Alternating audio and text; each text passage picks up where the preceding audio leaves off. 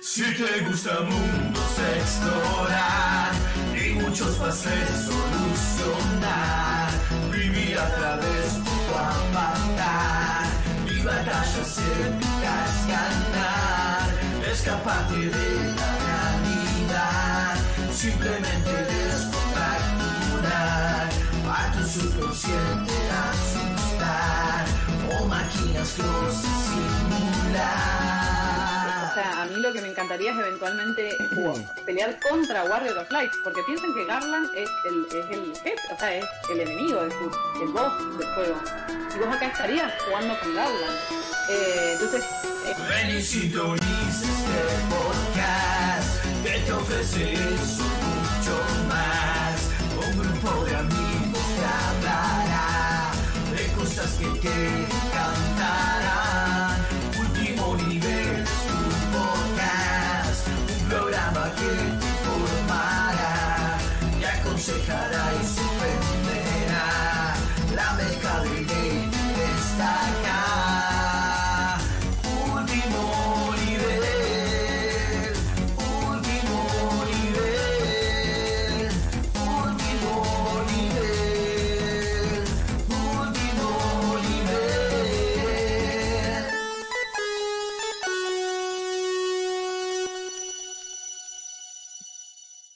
Bueno, gente, sean muy bienvenidos ahora sí oficialmente al programa número 7 de nuestra cuarta temporada, donde en el día de la fecha nos van a estar acompañando la señorita del programa, doña Juli, el tío borracho Robert, Wally, que es nuestro corresponsal desde Estados Unidos, y Marcos, nuestro corresponsal desde la República Separatista de Mendoza. ¿Cómo les va? Con un ferrencito, sí. Sí, sí, aguanta el Mendo Exit. El ¿Y la, la tienen un poco más fácil que Córdoba o cómo van a? O- sí, o- porque En teoría somos, en teoría somos autosustentables según estudios basados en alguna universidad falopa de No sé, Cambridge, che, Oxford o lo que sea. Eso, eso me suena a cuento, pero Yo sí, quisiera- obvio. Yo quisiera Igual no- tenerlo un poco más seguro de que sos autosuficiente antes de irte, ¿no? Es como cuando decís, yo me voy a independizar de mis padres y después te das cuenta que taca taca. Y, Ya no ¡Ah! quiero ser adulto. Claro. Pero no me sé lavar la ropa, mami. ¿Cómo aprendo a lavar ropa? Eh, el, el otro, el otro Igual día. nosotros ya tenemos ejemplo de separatistas, porque acá tenemos la República Separatista también de San Rafael, que Sí, siempre se han querido separar de Mendoza. hermoso. San Rafael. ¿Pero qué? Se van a separar, son regir. Hermoso San- per- per- Perdón, acá me voy a poner en polémico. A mí me gustó mucho más San sublevó, Rafael que el resto de Mendoza. Pero, Eh, ah, dejen de yo a- a- apoyo la independencia de San Rafael No, no, no Con- contra, la, contra la ciudad de Mendoza. Si lo único que tienen 300 es el cañón. Atuel, sí, son... Vendan electricidad, ya está, boludo. Tienen, tienen más que el resto de la Argentina. ¡No! Escúchame. Ya está, con vender electricidad sola, tienen más que el resto de la Argentina. Sí, quizás no dependeríamos del sistema interconectado y de todo ustedes falopa Claro, ahí en el si congorbano prende que... algo sí. en, en provincia de Buenos Aires, en Mendoza se nos corta la luz. Sí, sí, na- nada que ver. ¿Qué culpa Eh, tengo yo que un chango prenda fuego ahí? Eh, dejen de poner el aire acondicionado más de 24. Igual, de energía. Julia, Julia te dice, ¿qué culpa tengo yo que un chango le sale la, la, la- la mendocina y todo? Pero, Sí, sí. pero es- fue la que es- prendió fuego acá, ¿eh? Ajá, está en Porteñolandia ahí. Yo solo sé, gente, que el día que Starship Troopers se haga realidad y Buenos Aires desaparezca, este país va a triunfar. Lo siento. Pero, pero- pero habían, habían Ah, montañas. Habían Mueran. montañas en ese Buenos Aires. ¿Vos te diste cuenta? Eh, fuego. que estaba al lado de Villa Gesell, boludo. Sí, de lo. Era, era por cuatro, eso es lo que era. ¿Vieron, vieron la casita de tipo Bariloche que había en Villa Gesell de, en X-Men? X-Men. Eh, espera, espera, espera. Es que A- era ahí, Bariloche, era Bariloche. Era No. Bariloche, pero se llamaba para, Villa Gesell. no, a- ahí, ahí voy a hacer una salvedad. Que fuente la del horno, anda a chequearlo. Pero parece que tenemos otro Villa Gesell que está en zona de montaña cercano a Bariloche. No, deja de mentir. Eh, lo, lo leí una, lo leí una vuelta que se estaba, nos estábamos riendo todos de eso porque nadie estudió ni siquiera cómo era Villa Gesell, no sé qué, que con la intención que tenía, porque fueron a buscar nazis y se dice que fueron a Córdoba y lo de Villa General Belgrano, etcétera, etcétera, etcétera, es como que uno dice, bueno, pará, che, piensa en el otro Villa Gesell. Pero aparentemente, según leí y nunca fui a chequear, con lo cual, chequéenlo, No no, me crean. Lo, lo- lo Eh, estoy chequeando, no hay un Villa Gesell, ya está. O sea, Bueno, Se lo pasaron por el. Bueno, Marco, Marco dice que no. Eh, entonces, son, entonces son unos hijos de puta. Marco, No, eso es todo Buenos Aires. Sale Buenos Aires. destructor claro. de, de mitos. Marco. Dejé de chamullar, Fran. Hay- No, hay nunca, nunca. se llama Villa Gesell en Bariloche. Eli, ahí está, fueron a buscar la Villa Gesell. Agarraron, dijeron, a ver, eh, ¿qué ciudad se llama más o menos linda como para poner Villa Gesell? Listo. Y ya está. Imagino que habrán, habrán puesto, na- habrán buscado Nachi en, Argen- en Argentina y salió una foto de Bariloche. Y, y la de Starship Trooper Sí, de Buenos lo Aires no- parecía más de, de Río, Río de Janeiro que otra cosa. Bueno, che, ¿eh? Con Johnny Rico, por favor. programa, programa Y y, él nació en Buenos Aires. Programa, y esto lo digo serio. Soy de Buenos Aires. Eh, Fran según un video de TikTok. No, no fue en TikTok. de- no fue en TikTok. Eh, no, de hecho en el hilo que lo había leído, lo habían puesto en tela de juicio. Te mandaban a chequearlo porque no era seguro. Pero que alguien, onda como que había dicho, no, mira, nos basamos en tal cosa. Capaz que le pifiaron. Y uno puede ser que sea ignorante de su propio territorio. Entonces, no digo que sea, pero no digo que no sea. Eh, pero un programa que podríamos hacer en algún momento es las representaciones irrisorias de Argentina, o porque no solamente la de Buenos Aires, en los videojuegos y en el cine. de- Porque, De hecho, en Battlefield 2 eh, aparece Uspallata. Acá cerca. ¿en serio? Sí. Mira, no sabía. Sé que había un mod eh, de la guerra de Malvinas, pero no. Eh, pero, pero no que había un mapa eh, posta a posta que fuera de Sí, sí. local. Está, está Eh, hecho eh, en Uspallata. El que, el, el que es irrisorio, que no, no sé si ustedes han tenido el placer de jugar, Prisionero Vice, eh, Buenos Aires, según... eh, en Buenos Aires en los 40, eh, según la fuente, creo que era la gente de Infogrames que hizo el Prisionero Vice. No me acuerdo quién lo, quién lo editó. Eh, tu, tu, tu. Infogrames, sí, Infogrames Multimedia fue. Eh, nada, mi- mirabas Buenos Aires y te cagabas de risa. Porque eh, nada que ver, no sé, parecía Cuba, no, no Buenos Aires. Y eh, hacen unas representaciones media falopa. de- Sí, sí, sí, sí. Pero bueno, bueno, gente, eh, nada, creo que nos distendimos un poco al principio del programa para la gente que se lo perdió o que llegó después. Estábamos hablando de. Ah, buenísimo, buenísimo, Wally, gracias por eso. Eh, po- podemos desarrollarlo después si quieren en algún programa en serio.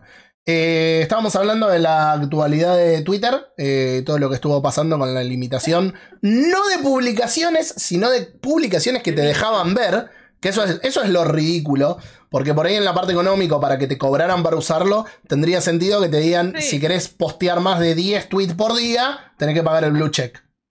Y puedes decir, che, esto es choto, pero si pagar o no, es cosa tuya.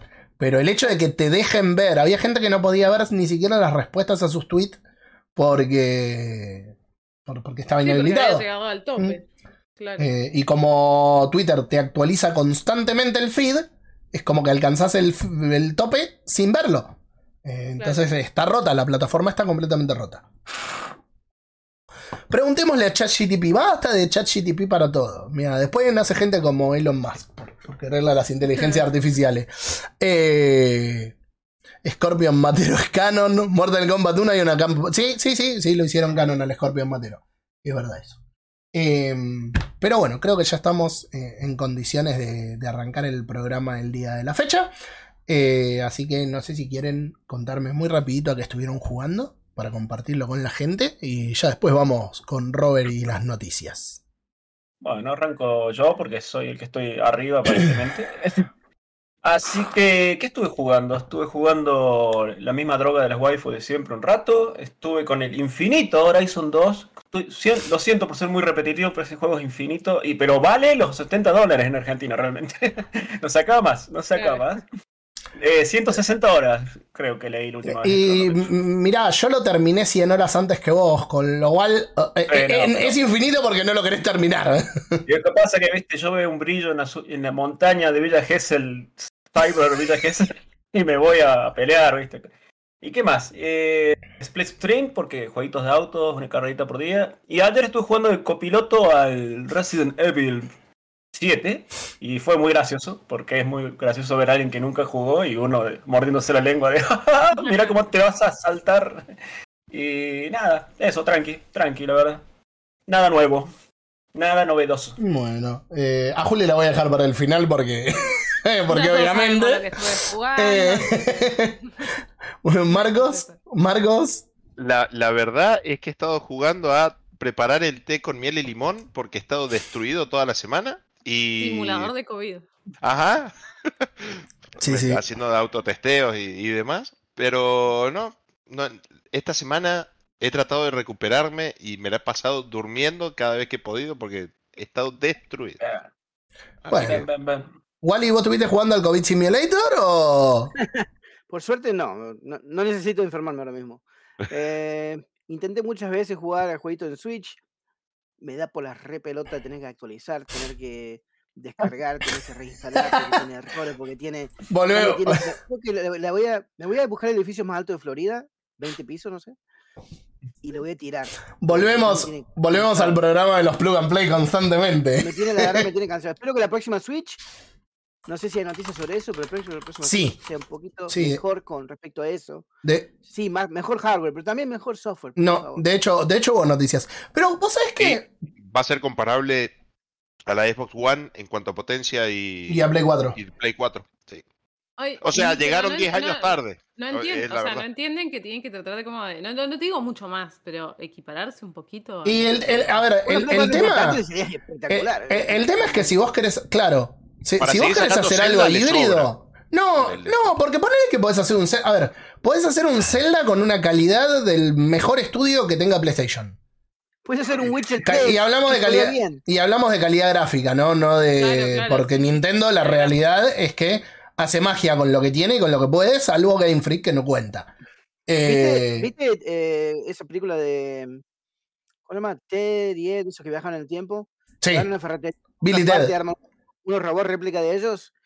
Esa es la versión de Witcher de Nintendo, comparada con. Eh, y estuve tratando de platinar el Jedi Fallen Order. ok. Pues no tengo, no tengo el Play 5, así que no puedo comprar el, el Survivor. Pero bueno, me gusta completarlo para ya entrar al nuevo juego con un poquito más de, de lore. Está muy bien.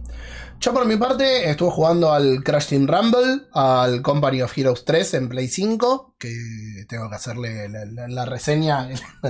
Que, Sí, que la- la tengo. está debiendo en la que- que agencia. sí, que sí, que Chico. me- eh, eh, eh, en la agencia eh, me es están moroso. puteando. Ajá. Ya me acabo de mi esposa por tercera vez que, reviews. que no quería que me compre la Play, la Play 5. Tenía una que me decía que la vendían por 4.50. Le dije, no, hasta que no nos mudemos, no. No, a ver, no, no me vas a decir de nada porque estás dando una respuesta responsable.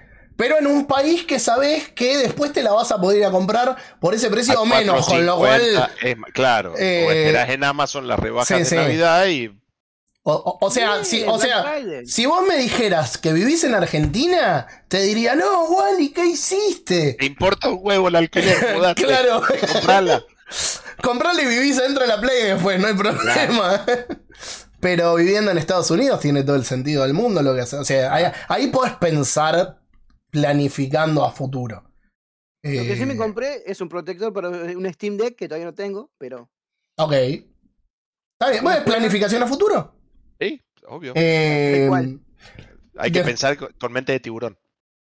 Obviamente estuve jugando también al Final Fantasy XVI, eh, que, que le, le- le estuve dando en, no, en no todo quiero el... de eso. ¿De qué se trata? Eh, es, un- no, es, es un, un- un- es como un Devil May Cry. Es un juego de japonés. con, con unos, con unos jugando re lindo. No Sí, sí, sí, sí. Los pollos grandotes. Sí, sí. Tiene una waifu, pero lo jugando que tiene. Eh, Ah, tiene papá. dos, tres waifu. Tiene dos, tres waifu. Ah, tiene, tiene. Sí, tiene varias waifu. Tiene varias. Tiene, tiene- una señora waifu.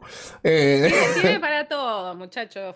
Tiene para todo. Sí, El sí, sí. 15 sí. es un Sausage Party, ¿no? Son todos. Claro, el, qui- el Sí. 15 fue malo, fue malo, malo. Había muy, poca, muy pocos personajes femeninos atractivos. No fue tenés- malo. Teníamos nuestro bromance. Nosotros lo terminamos y teníamos a los Backstreet Boys que andaban en auto. Pero, pero a lo de, no- Japón, claro.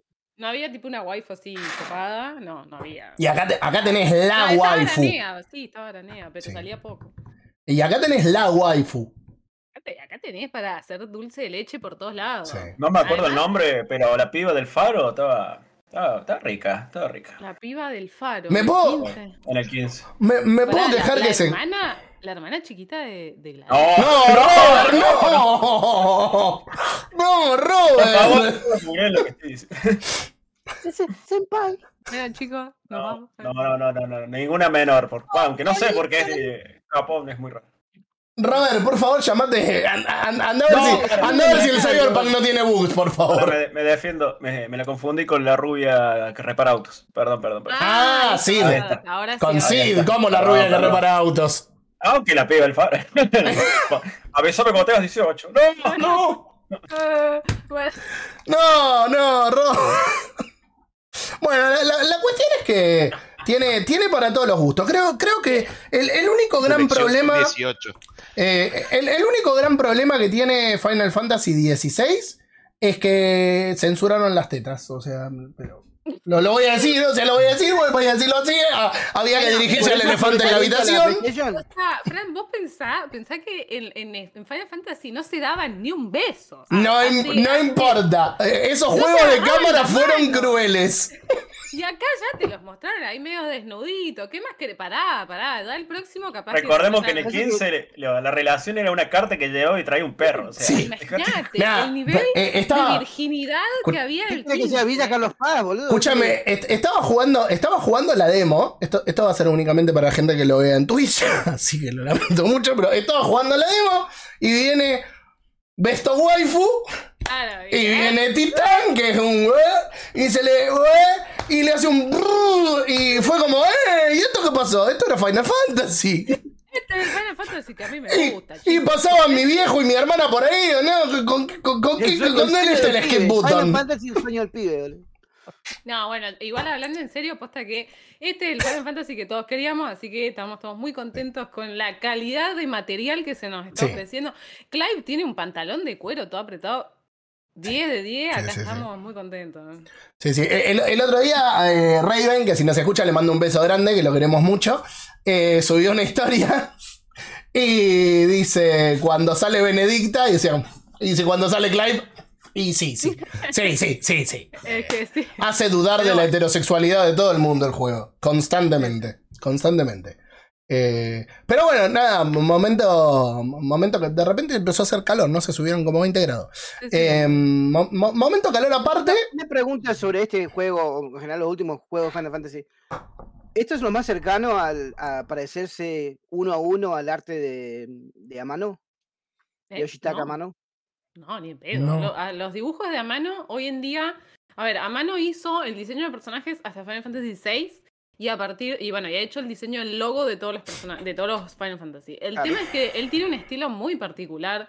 Que bastante. ¿Cómo decirlo? Son medios deformes los personajes. Vamos a ser sinceros. Claro. Es y muy Final Fantasy artístico. está tendiendo a ser más rea- realístico. No, o sea, a ver, lo, lo que está pasando es que este Final Fantasy, Final Fantasy eh, tiene el estilo parecido a lo que sería Final Fantasy XIV y XII, que es el estilo de Ivalice, el estilo del Tactics.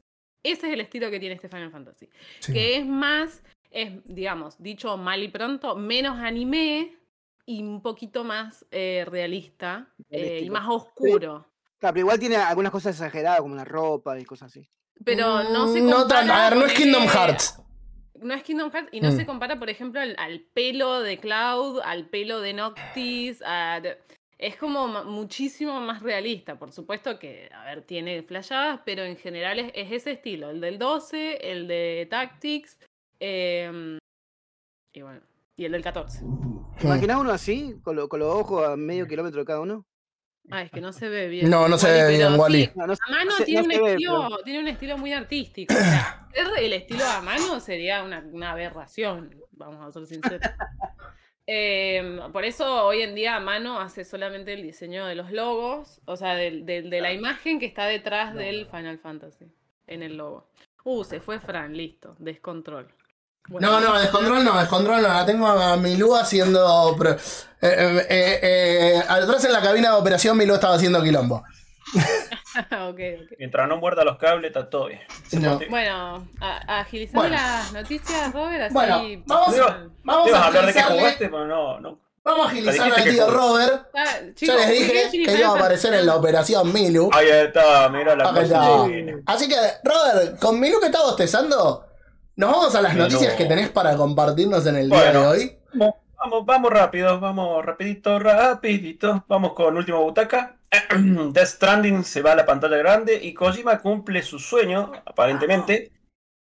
Hideo Kojima dice que está muy involucrado en la- el desarrollo de la película de Death Stranding. Sí. Sin embargo, dice Tanto que no va a ser el. No va a ser el director el muchacho.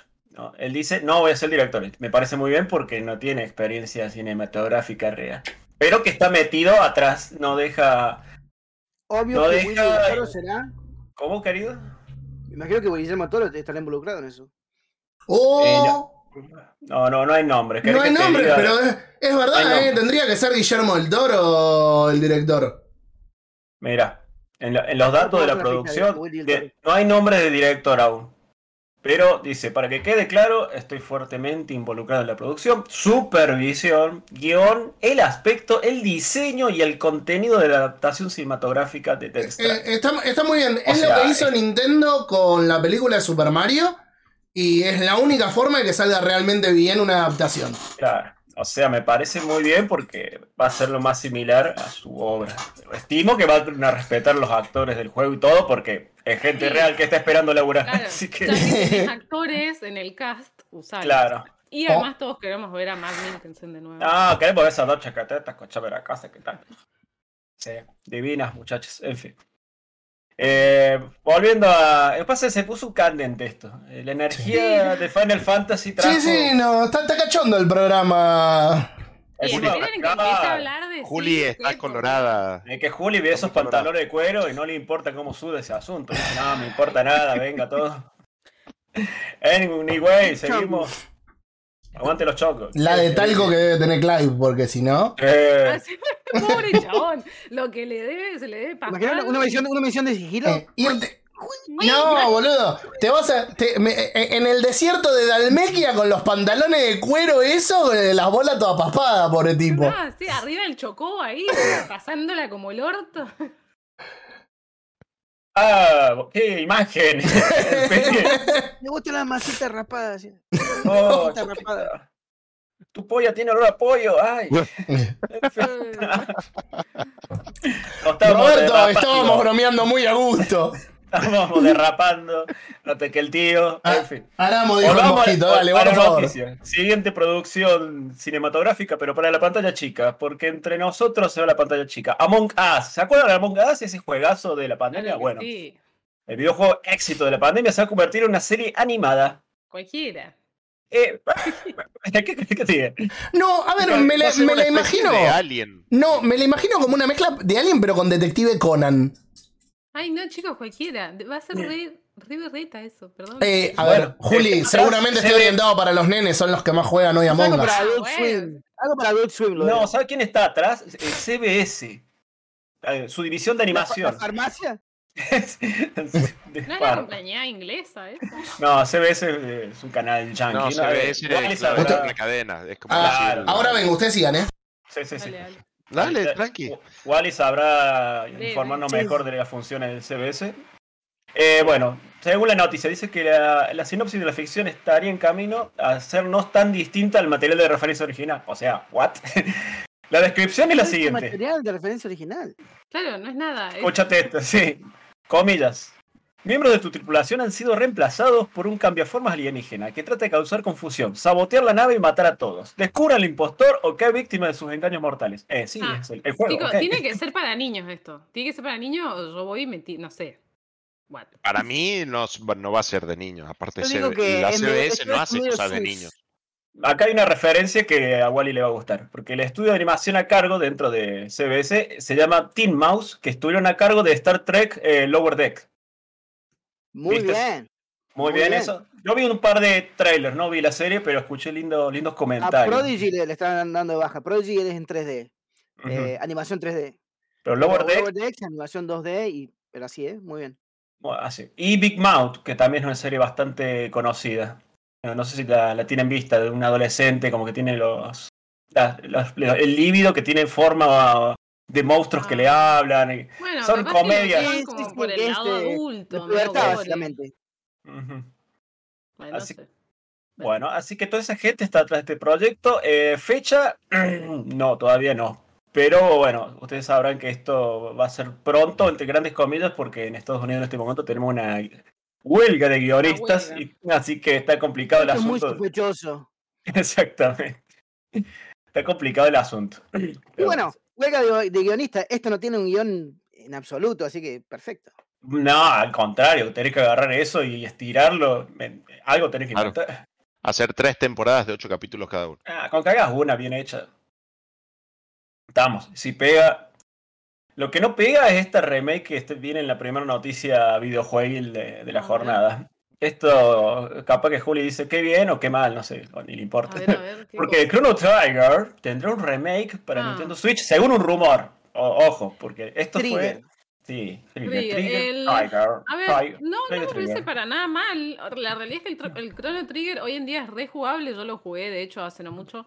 Eh, antes de la pandemia lo jugué, pero. mm, Así que está Aguante re jugable. Trisama. ¿Qué? Ujú, Igual Wally, eh, Wally, Robert, eh, ese rumor era de antes del anuncio de Star Ocean. Al final fue el Star Eh, Ocean claro, Second Story. claro. Ah, sea, o Juli, ¿en sea, qué lo jugaste al, al, Stra- al Chrono Trigger? ¿Dónde lo jugué? Te agrego otro rumor de remake. eh, supuestamente van a hacer eh, la remake de Assassin's Creed Black Flag. También hace un poquito Lo, ahora le- lo leí, me parece el peor Assassin's Creed. Bueno, no el peor, hay otros peores, pero me parece de los peores Assassin's Creed, con lo cual no necesitamos más remake, muchas gracias.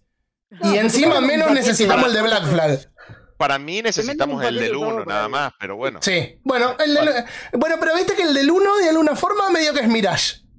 En el gameplay, por lo menos. Exacto, exacto, sí, sí. Eh, Está inspirado en eso. Chiquito, como para cerrar lo de Crono, lo de Crono es verdad, Fran, al final no, no salió en la Direct de Nintendo, pero bueno, eh, había muchas posibilidades porque el Insider Sipo, conoce pariente de un encendedor, ponele, acertó muchas veces en el pasado sus filtraciones. Y así que Capaz puede lo que hacen este en un tiempo. Ojo, claro, este igual- remake, igual si no pasa hoy, pasará mañana. Igual sí fue un juego de Square que salió en Play eh, y Star Ocean no estoy... versión.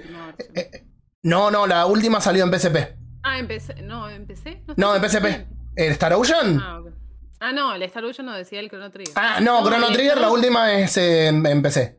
Pero Claro, sí, sí. Eh, Y el, el Star Ocean fue de Second, eh, Second Evolution, que era un remake del de Play 1, porque me parece que Star Ocean salió en Super NES también, ¿no? Si no estoy No, equivocado, aparte de Play 1, me, me parece que sí.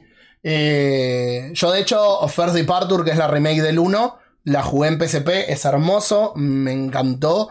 Lo jugué en una semana que estuve enfermo en la Facu, que, estuve literalmente una semana en cama y lo único que hacía era jugar con la PSP. eh, y me voló la cabeza. Así que estoy esperando con muchísimas ganas el, el de Second Story. Pero, pero sí, o sea, al final después Chrono Trigger no, no hubo nada. Qué bueno que volvió tu salud, pero ¿sabes lo que no va a volver? La E E3.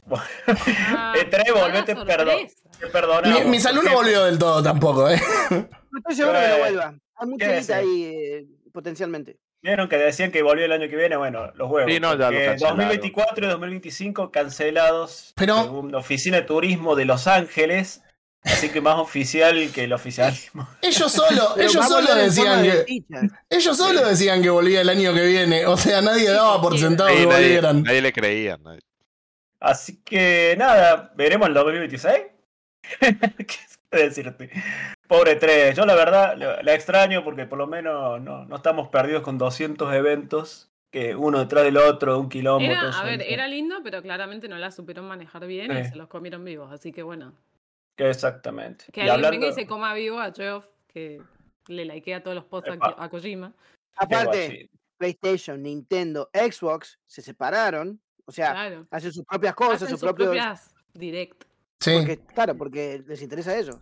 Y ya no, no- sin esos tres, ¿qué hace una, una expresión de videojuego? ¿Sí? Claro, Vamos a ir a Indie Fest. A, a ver, pará, pero ni siquiera, porque cada uno de esos estaba haciendo sus eventos propios. O sea, ya en el último tiempo, eh, Más allá de que pueda que haya resultado mejor o no, que le sea más rentable a Nintendo o no, ya el día que Nintendo se fue de la E3, se perdió.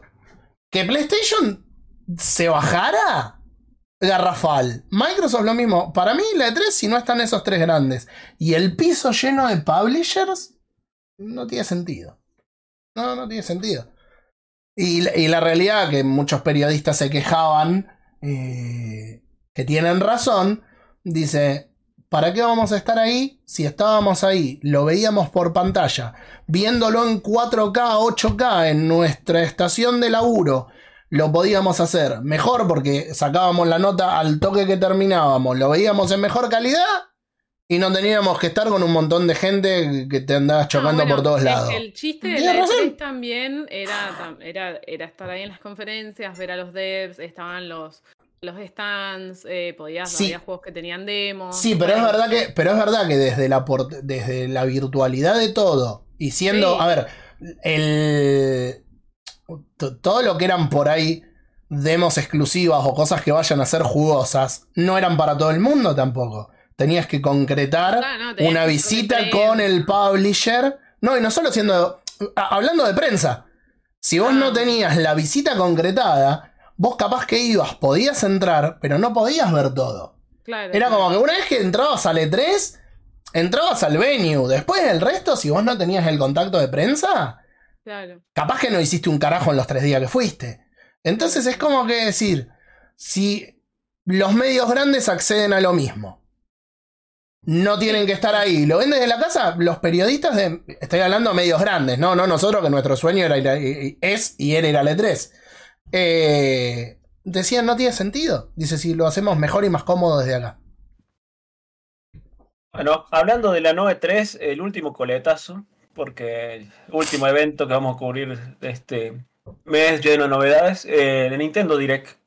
Hay una lista de jueguitos por la cual vamos a surfear a altas velocidades que se anunció el Desde la página de 21. Gamer Combate, me imagino, ¿no? No, para nada. Desde, desde una página que no voy a decir porque no me gusta hacerle publicidad. Pero Eh. es gallega. Es gallega. Por eso, por eso Robert no se va a encargar más de las noticias en el programa, de a poco le vamos a ir sacando cosas. Gracias, así vuelvo a mis secciones favoritas. Así vuelvo a romper lanzas. bueno, Pokémon, Pokémon. Escarlata y Púrpura, un DLC. Eh, bueno, qué lindo.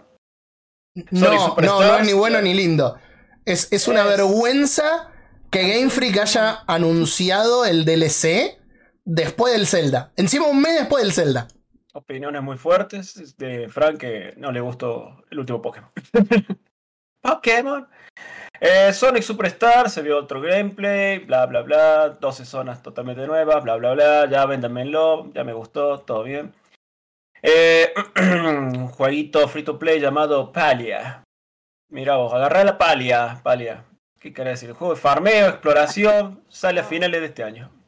Eh, Hay que dejar de robar. 5. Hay que dejar de robar con los juegos de farming. farmeo. Para mí ya llegaron tres años tarde porque se acabó la pandemia. Basta de farming.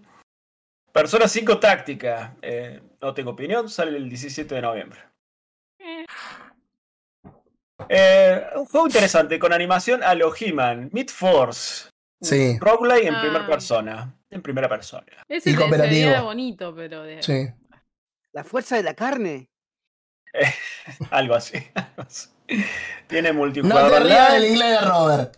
y va a salir en. No, que se ría, por favor. Perdemos el 50% del humor de este programa. ¿Qué te pasa? Meat Force, forzar la carne. Forzar, nos guarda con forzar la carne, volvemos Sí, ¿no? a, te- a terrenos. Fuerza, carne. Buen, buen nombre para productora porno igual, ¿eh? Este- Oh, Totalmente. Meat Force. Oh, para las parodias de Clive y compañía. Totalmente. ay, ay, ay, ay, ay. O por una compañía de embutidos también.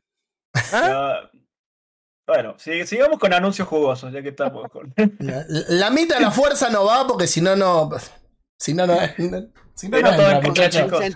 Sea Pidan, permiso. Que Claro. sea con, a- que sea con amor. que sea con- Eh, bueno, próximo festival de Splatoon 3. Y con eh, paciencia y con saliva. Hablando de saliva, eh, festival vainilla, fresa, menta, bla. Del 15 al 17 de julio ya lo tienen encima los jugadores de Splatoon. Acá, acá Hablando de Jafi. Jafi dice Need for the Meat. Por de mí. Es buena, es, Es buena. muy Es buena. muy Need buena. for the Meat. Muy buena. ¿Cómo le va, Uber? ¿Qué tal a la gente que se va sumando? Em, siguiente juego, vuelve Detective Pikachu. Ay, Detective Pikachu digo, Returns. Sí. Detective Pikachu ese se veía horrible, basta. Yo no puedo más. Bueno, pero hay gente que le gusta por la peli. Es que a No mí sé, me parece tierno el detective Pikachu. De hecho, me tengo un muñequito. Pero el juego ese, por Dios. Adivinen cuándo sale No este se ve juego. feo. A, a ver, para, Sí, Juli, La voz del detective Pikachu. para, ¿nos podemos poner. ¿Nos podemos poner de acuerdo con una cosa para no discutir ¿Querés el sobre lo mismo? No, Roberto. Roberto. Está re turbio todo. Está violento Pikachu. Eh, Ah, De acá- de acá a que salga la Switch 2 y que ya sabemos cómo va a salir gracias al boludo de Bobby Kotick. No digas más que no le da la Switch, porque ya sabemos que no le da boludo. O sea, no pero sigas pidiendo que sea mejor. algo. Ey, están haciendo, están haciendo una Switch nueva, aparentemente. Por favor. Naciones Sí. Unidas intervengan Nintendo. ¿Qué te No. Sí, hay un montón de rumores sobre la Switch nueva de, de hardware. No sé si Está- Marcos querría hablar de eso. Eh, Eh, no, si ya lo dijimos, que va a ser como la Xbox eh, One y Play 4. en, O re- sea, están haciendo, están haciendo una consola vieja, atrasada 10 años. En, en realidad Claro. no fueron rumores, sino que el. Podemos decirle, malnac- que se atrasó una década. Podemos decirle malnacido al CEO de Activision, porque la verdad que. Podés decirle. Bueno, el malnacido del CEO de Activision. En todo esto de la, del juicio, estas últimas dos semanas fue el juicio de Microsoft contra la Federal Trade Commission, eh, por el tema de si aprueban o no la compra de ABK. Se revelaron un montón de cosas porque PlayStation, Sony, eh, anonimizó mal los documentos con una tinta que era medio translúcida, con lo cual se vio cuánto generaba eh, Call of Duty, cuánto le salía hacer un AAA eh, a ellos, eh, concretamente de Last of Us 2 y Horizon 2. Pueden ir a leerlo a gamercombate.com. No, no me, no me Eh, tu nota en Gamer Combate de cuánto sale hacer un juego AAA. No, por favor. 120 Lo- millones de dólares. si quieren está, saber sí. cuánto sale, vayan a gamercombate.com. 100 millones de desarrollo, Eh, 100 millones de marketing. Más o menos. No, 300, No, eh, 162 no, 200, millones en desarrollo y 200 millones en, en marketing. No, 220, Sí, 220 Ah, millones de dólares salió Horizon 2 sin contar el marketing, solamente desarrollo. What the... What? Sí, sí, Y todo, bueno, todo lo que se reveló ahí era de desarrollo, no de marketing. Pensá que tenés 5 o 6 años de desarrollo con más 400 empleados, a los Sí. cuales les pagás un sueldo bueno. O Y a los cuales les tenés que pagar un equipo psicológico al lado por los abusos laborales. Así que me parece, me parece bien. Eso era Ah, PlayStation, no. Activision. No, pará, pará, pará. Estás No, hablando de. PlayStation, no de Activision. era Blizzard, act- claro. No, no de Activision. Activision no sabemos cuánto le sale hacer un juego, ni sabemos si le pone los psicólogos necesarios. Eh, pero bueno. esta sección del la- abaco. La cuestión, la cuestión es que Bobby Kotick, eh, una de las cosas que dijo fue que el trato, el, el deal este entre Microsoft y Nintendo, medio que eh, entre Microsoft y Activision, había perjudicado una potencial salida del próximo Call of Duty en Nintendo. Porque me parece que es como que las cosas que dijo Phil Spencer no era lo mismo que Activision quería. Eh, y dijo que cuando se había estado hablando que la potencia de una sucesora de la Switch en la que se estaba trabajando estaba equiparable a lo que era Xbox One y PlayStation 4. De ahí es donde salió la información.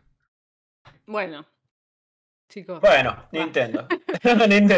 Sí, Eh, no. eh, Basta. Igual- vida, la vida es una tragedia. ¿Cuándo igual- sale Detective Pikachu? Sale en octubre, porque todo sale en octubre. 6 de octubre, porque 6 sí. de Ah. octubre. Ahí está, todo en octubre. menos mal, así no lo compran. Muy bien, muy bien. Algo capaz que compras porque te gustan los RPG, Super Mario RPG Remake. El juego de Super Nintendo vuelve con gráficos súper bonitos. Sale el 17 de noviembre. Ese, ese sí es una remake que se necesitaba.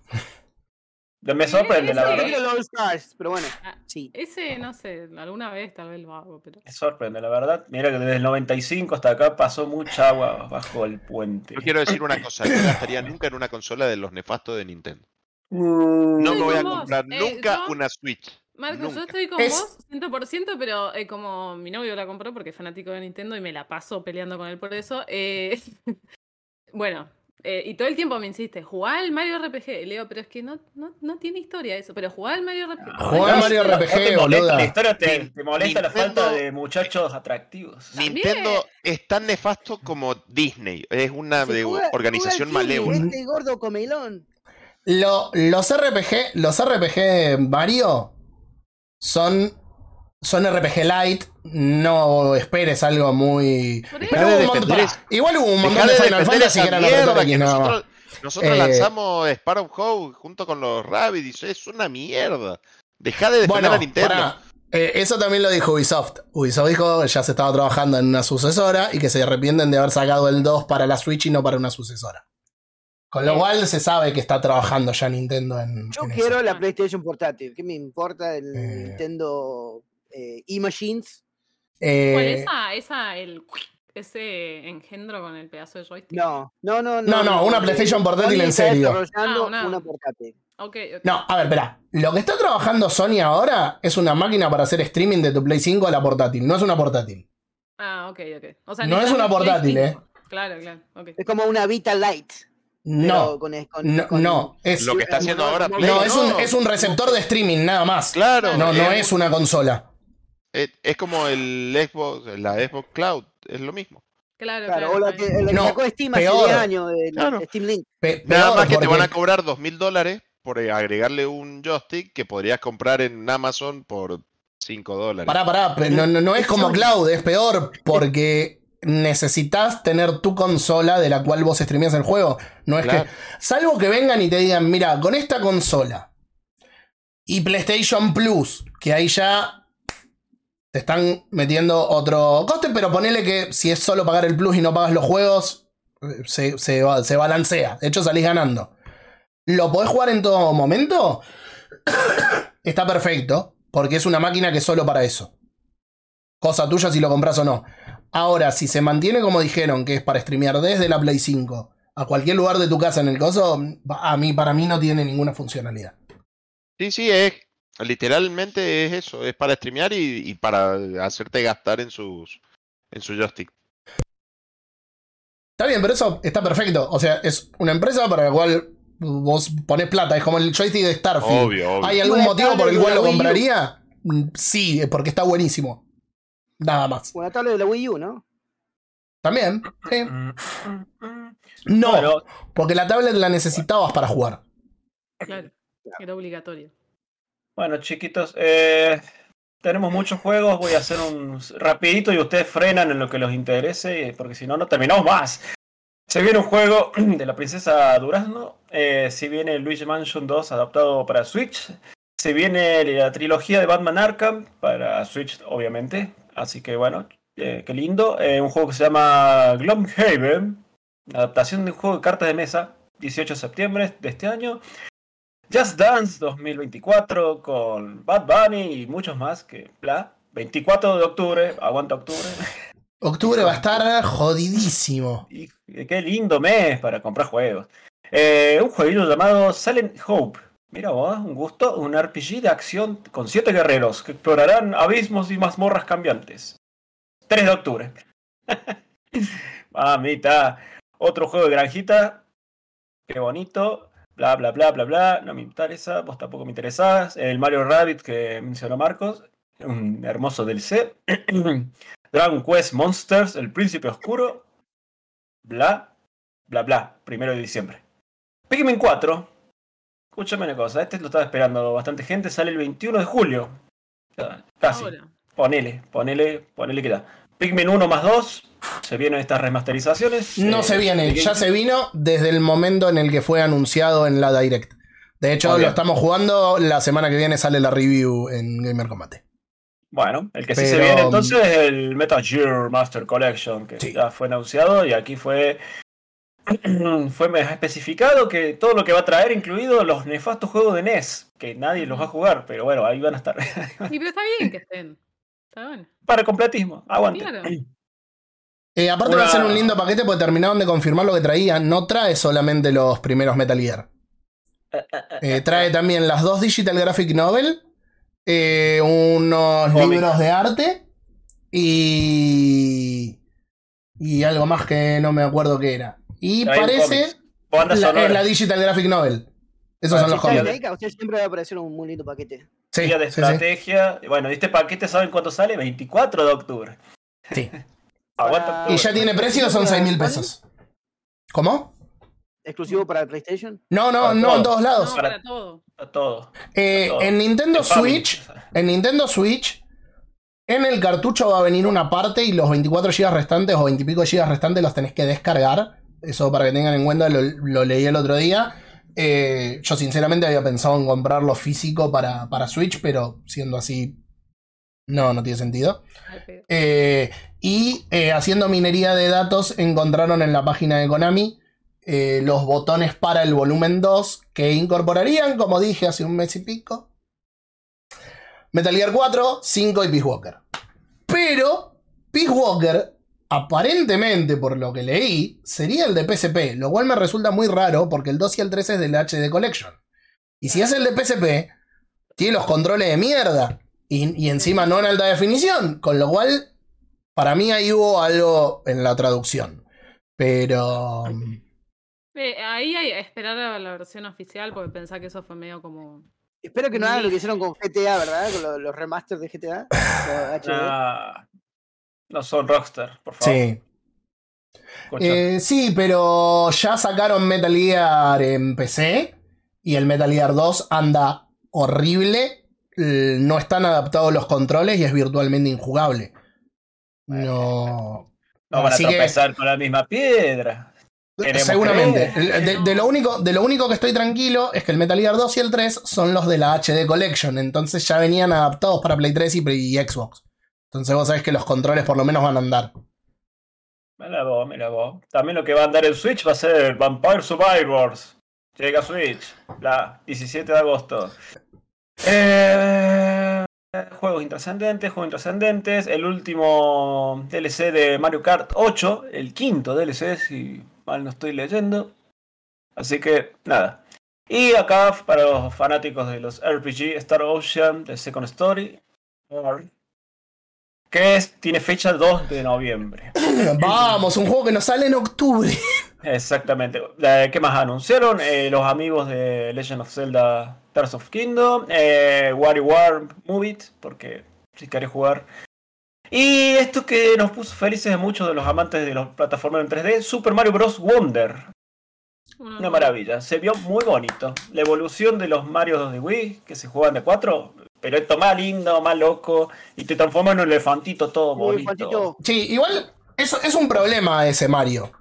¿Por qué? No, se dieron problema cuenta, del ¿no? elefantito? ¿Por qué el Porque, porque, ¿Porque es sale el- el 20 de octubre? eh, sí, aparte de eso. Eh, porque es el primer Super Mario en 2D que recibe la Switch real, no un porteo con una actualización como pasó con el New Super Mario. Eh, desarrollado en Switch, decimos. Claro, o sea, porque a ver, el Bowser's Fury fue un juego nuevo en 3D, pero vino con el 3D Land. Entonces es como, ok, me estás cagando, pero me estás dando algo copado. Pero lo terminás en una noche. De hecho, le saqué las 200 eh, estrellitas en una noche. Eh, lo recagué a palo ese juego. Me encantó, lo amo. Ahora, estamos hablando de la Switch que la mayoría de los juegos que tiene son todos juegos que venían de su plataforma anterior, la cual le fue muy mal por mal marketing y entiendo que quieran eh, por ahí recuperar todos esos juegos. Para mí buenísimo porque no tuve una Wii U, pero es como recién ahora estamos empezando... En realidad recién ahora no, pero con este juego estamos viendo recién un Super Mario nuevo de Switch. Super Mario Bros. No Super Mario Odyssey, eh, Super Mario Land, World, etc. Entonces me, me parece que es un montón que, en- que, van 5 o 6 años de, de generación. No estoy entendiendo cuál es el problema. Que en 5 años, te tardaste 5 o 6 años en sacar un Super Mario Bros. En tu ¿Por qué es un plataforma. Es un juego nuevo para los chicos. ¿Cuál es el problema? Que el resto fueron refritos. No sacaste un juego nuevo en 7 años. Pero ¿cuál es el problema del juego? Ese. ¿En serio me decís que no es un problema? A ver, No, es un problema no de la problema. industria. ¿Vos me decís en serio no es un Es un problema? problema, lo dijiste, es un problema de la industria, pero no de No, a ver, No, el juego- para Nintendo, el- porque Nintendo no gasta guita el en juego está buen- pedo. El juego está buenísimo. El juego está buenísimo y lo vamos a disfrutar. De hecho, me encantó. Pero esto es lo mismo que el tema de las remake. Hay remake que son necesarias, sí. Ahora, estamos llenos de remake por todos lados y no estamos viendo en juegos nuevos. O, o nuevos de calidad. O vemos muy pocos. Bueno, Lo lindo es que el público objetivo, que son niños, lo van a disfrutar muchísimo con sus hermanitos. Y bueno, y el resto de los mayores lo van a platinar en un día o en una noche.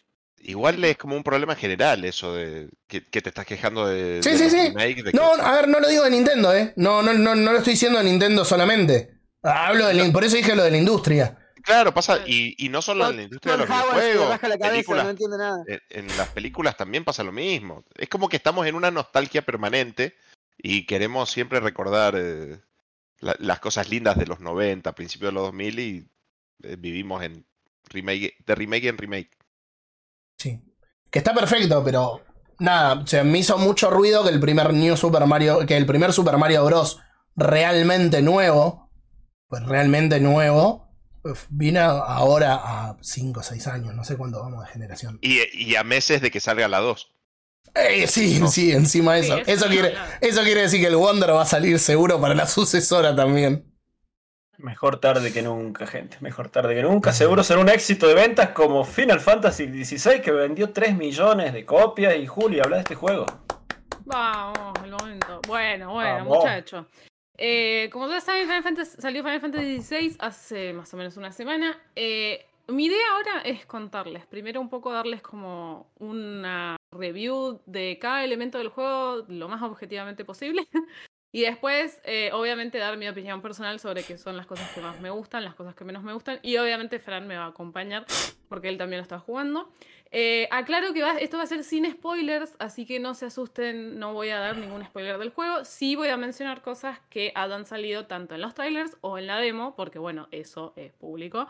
Em, pero no voy a dar spoilers del resto de las De la demo por las dudas no, porque hay cosas que no están en el tráiler y que es re spoilero, boluda. No, pero algunas cosas, o sea, a ver, no voy a decir que no peleas contra Garuda, ¿entendés? Porque, bueno, todos sabemos que eso pasa. Eh, Sí, sí, sí, sí. Eh, a eso me refiero. No voy a entrar en detalles finos de la historia porque además la verdad es que eh, es uno de los componentes más importantes y las sorpresas que te va dando eh, están buenas, así que no se preocupen que es sin spoilers. Eh, bueno, como saben, el juego salió exclusivo para PlayStation 5. eh, así que bueno, eso obviamente un poco es una lástima porque hay mucha gente que lo está queriendo disfrutar y no puede, pero bueno, ya está confirmado que van a hacer el porteo a PC, solamente que bueno, van a demorar lo que tengan que demorar. Vamos al juego. Lo principal y la gran bendición y maldición que tiene Final Fantasy a la vez es que, como ya saben, todos los Final Fantasy son independientes uno del otro, son autoconclusivos y son distintos entre sí. Eh, esto ha hecho que los fanáticos de Final Fantasy a lo largo de los años eh, sean muy distintos. Entonces tenés gente que le encantan los juegos por turnos, gente que le gustan más los juegos de acción, gente que le da más pelota a ciertas cosas y gente que le gusta. Esto eso hace que hagas mucha disparidad en cuanto a los comentarios. Bueno, esa la basura esa que está mostrando Robert es el punto, el punto más bajo de Final Fantasy es eso que está ahí. Em, pero bueno, nada, em, esta entrega, esta entrega, como se pudo ver tanto en la demo como en los trailers, eh, es un action RPG barra hack and slash. Eh, lo cual obviamente tuvo muchas opiniones encontradas porque, eh, como saben, Final Fantasy empezó siendo un JRPG por turnos, entonces hay mucha gente que empieza con este cuestionamiento de esto ya no es Final Fantasy porque es un juego de acción. A ver qué es eso, otra porquería más. Acá viene la- el desfile de basura. Che, a mí el 13-2 me gustó mucho. No, esto es una, el 3, 13, 13-2, 13-3. caca. 13-3 no existe, son los padres. Pero bueno, nada. Eh, es un action RPG barra hack and slash y ahora les voy a explicar bien por qué digo que barra hack and slash. Eh, pero para empezar a hablar de esto les voy a decir que desde mi perspectiva, y si bien yo amo muchas de las entregas de Final Fantasy, para mí este es el mejor Final Fantasy que tenemos desde Final Fantasy X, lo cual es un montón. Eh, porque me parece que como producto es súper completo y ha logrado superar un montón de dificultades que la saga ha tenido a lo largo del tiempo. Eh, Eh, uf, lo te, te voy a hacer la primera interrupción. Así Sí. vamos empardando y no tenemos que volver tan atrás. Yo la verdad, pero creo que esto es ser... eh, Nada, es como cuando uno dice es hijo de su generación. Eh, que- que es como vos decías, cada uno tiene su Final Fantasy favorito o su idea de cómo tiene que ser un Final Fantasy. A mí me parece que el mejor que hicieron hasta ahora por cómo unieron ambos mundos fue el Final Fantasy VII Remake. Bueno, sí. Eh, en- en lo que es-. No lo cuento porque, a ver, la historia del 7, si bien a partir de ahora va a cambiar, pero la historia del 7 ya estaba planteada. Entonces, eh, me cuesta, o sea, sí, para Sí, entiendo, están eh, a la par. Están a la par, Sí. digamos, en cuanto, o sea, los dos, tanto 7 Remake como 16, están a la par en cuanto a calidad y bueno, y demuestran que, eh, que Square se está tomando Final Fantasy en serio de nuevo y le está poniendo toda la garra. Y Al- eso me encanta. Algo que leí el otro Eh, día, perdón Juli, y, Sí, y te dejo seguir, algo que leí el otro día y me hizo ruido porque no lo había pensado. Yo, por ahí sería bueno que hubiera sido así. Eh, dicen, God of War Ragnarok es más RPG que Final Fantasy XVI. Sí, es verdad, vos te pones a pensar y es verdad. Es, es así. Eh, es Bueno, como que Sí, ahora eh, vamos a, a eso. lo destriparon todo de esos elementos y a veces me encontraba jugándolo. Y digo, ¿cómo me gustaría poder subir las estadísticas por ahí con otra cosa y no únicamente con estas tres cosas que puedo equiparme y nada más y después Sí. pelear? Eh, Ahora, ahora vamos pero te dejo. Eh, a ver, el juego, para mí, eh, yo llevo más o menos unas 27 horas. El juego para mí tiene dos grandes momentos, ¿sí? Eh, la primera parte del juego, las primeras 20 horas de juego, es más un action RPG, ¿sí? Porque en Final Fantasy XVI lo que a vos te permite tener mayor cantidad de combinaciones de combos son los icons que vos vas obteniendo. Los icons son las invocaciones que ya conocemos, de los cuales vos vas a ir adquiriendo diferentes, el protagonista Clive va adquiriendo diferentes poderes, ¿sí? Al principio vamos a tener muy poca variedad de poderes, entonces el juego tiende a ser un poco más tosco y más lento, ¿sí? Es más un action RPG pesado, no es tan dinámico, porque no tenemos muchas combinaciones posibles. A medida que va avanzando el juego y vamos obteniendo cada vez más poderes, vamos pudiendo elegir entre mayor combinación de, eh, de habilidades para el tema de los combos.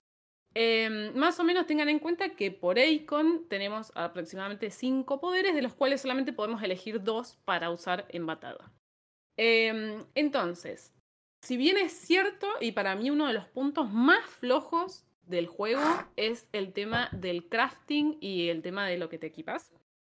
Eh, el la personalización de cómo jugar y la personalización del, de- del protagonista de Clive va por cuáles son los poderes que vos elegís para usar. Lo que pasa es que, como decía, al principio del juego no tenés mucha variedad. Entonces vas con lo que tenés y nada, le equipás lo que tenés y con eso andás.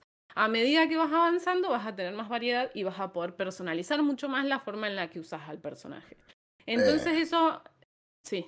No, no, eso, eso es otra cosa que lo veía eh, como un punto negativo y es que jugándolo y cuando te enfrentas con determinados Jefe. con determinados jefes y personajes, vos decís, es como que no importa con qué lo estés atacando o no importa tanto. Y algo que no me gusta del juego, eh, quiero partir de la base me parece que el juego es un 10, ¿eh? y que estoy nada, No, sí, pero la re idea caliente con el juego. Eh, no están buenas, obvio. Pero, pero sí quiero destacar por ahí esto que no está bueno porque es como que me molesta mucho y algo que se está repitiendo en algunos títulos donde vos estás atado a un determinado poder.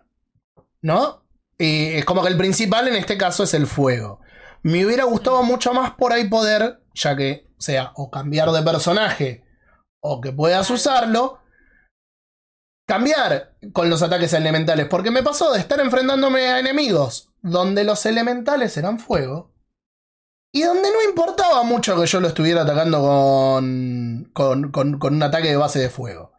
No, En- claro. Lo que pasa es que. El, Entonces, claro, el es como no que- plantea debilidades. O sea, si bien los, los enemigos tienen debilidades elementales, la realidad es que le podés pegar con cualquiera. Y, le saca, no, Ju, y le sacás lo mismo, porque ponele, le estaba Sí. pegando con la espada de fuego a un enemigo que fuego y le sacaba 650. Probé pegarle con viento, le sacaba 650. Probé Claro. pegarle con hielo, eh, bueno, no con hielo, veía cuando le pegaba eh, Shield, sacaba lo mismo.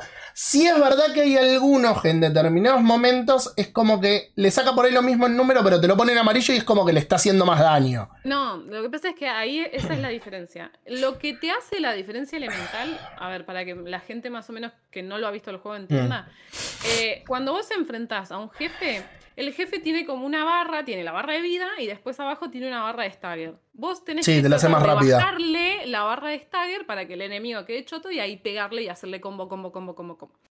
Las debilidades elementales bajan más rápido la barra de stagger. Pero no Sí. es tanta la diferencia, a eso voy. Y es como que Bueno, no sentís es tanta, que no. Sí, sí. Te ayuda y Sí, en sí. realidad, a ver, ¿cuál es la ayuda? Te permite derrotar al jefe en menor tiempo y acá una también aclaración es que si bien nosotros tenemos ítems de cura, los ítems de cura son limitados, no Sí. es como era por ahí en los Final Fantasy viejos que podías tener 99 pociones. y En- entonces- En el 5 era así también, ¿no? Que vos tenías ¿En el limitado. eh, en el 5, perdón, no, en el 15. Eh, El 15 no te morías, pero ni, o sea, no te curabas nunca. chicos. No, pero aparte, cre- creo que podías tener, si no recuerdo mal, podías tener 4 o 5 pociones nada más, no te dejaba tener mucho No, más. vos sabés que no me acuerdo, pero, pero bueno, eh, justamente esa es una de las cosas en las cuales es muy superior este juego. En que Final Fantasy XV era un juego muy fácil. Llegaba a ser, a veces por momentos, medio en volante porque todos los jefes eran iguales, todo se repetía y más o menos, si le ponía un poco de onda, ganabas, independientemente de lo que hicieras. Sí. En Final Fantasy XVI, si bien el juego tampoco es que es un Dark Souls, porque tampoco es la idea, pero te requiere un poquito más esto de tanto aprender a esquivar, como aprender a hacer parry, como estar atento a el tema de la barra de stagger que te va a permitir hacerle daño más rápido. ¿Lo podés matar pegándole como un mono? Por supuesto, pero vas a tener una batalla de una hora y vas a estar harto de eso. Entonces lo que te conviene es aprender a usar los recursos que te da el juego para estaguear al enemigo y matarlo más rápido. Además de que, obviamente, si no, lo más probable es que te quedes sin ítems y te mueras. Em, así que nada, el sistema de batalla básicamente es eso. Empieza más lento, va aumentando la cantidad de posibilidades que tenés para hacer combos y demás. Eh, durante todo el juego solamente podés manejar a Clive y nosotros podemos personalizar a Clive y podemos darle órdenes a Torgal, que es el perro, que nos puede ayudar también al tema de los combos. Eh, en internet hay mucha gente usando a Torgal para hacer combos, por ejemplo, para levantar a los personajes en el aire, hacer combos aéreos y ese tipo de cosas.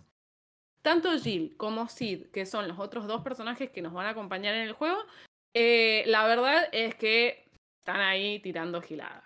Esa es la realidad, no hacen nada, no los puedes personalizar, no les puedes dar órdenes, no puedes hacer nada, están ahí. Punto. Em, eso por un lado, y con el combate más, eh, digamos, de, de todos los escenarios. Em, por otro lado, tenemos lo que son las batallas de icons, que también es lo- una de las cosas que mucho se promocionó, que son estas batallas tipo...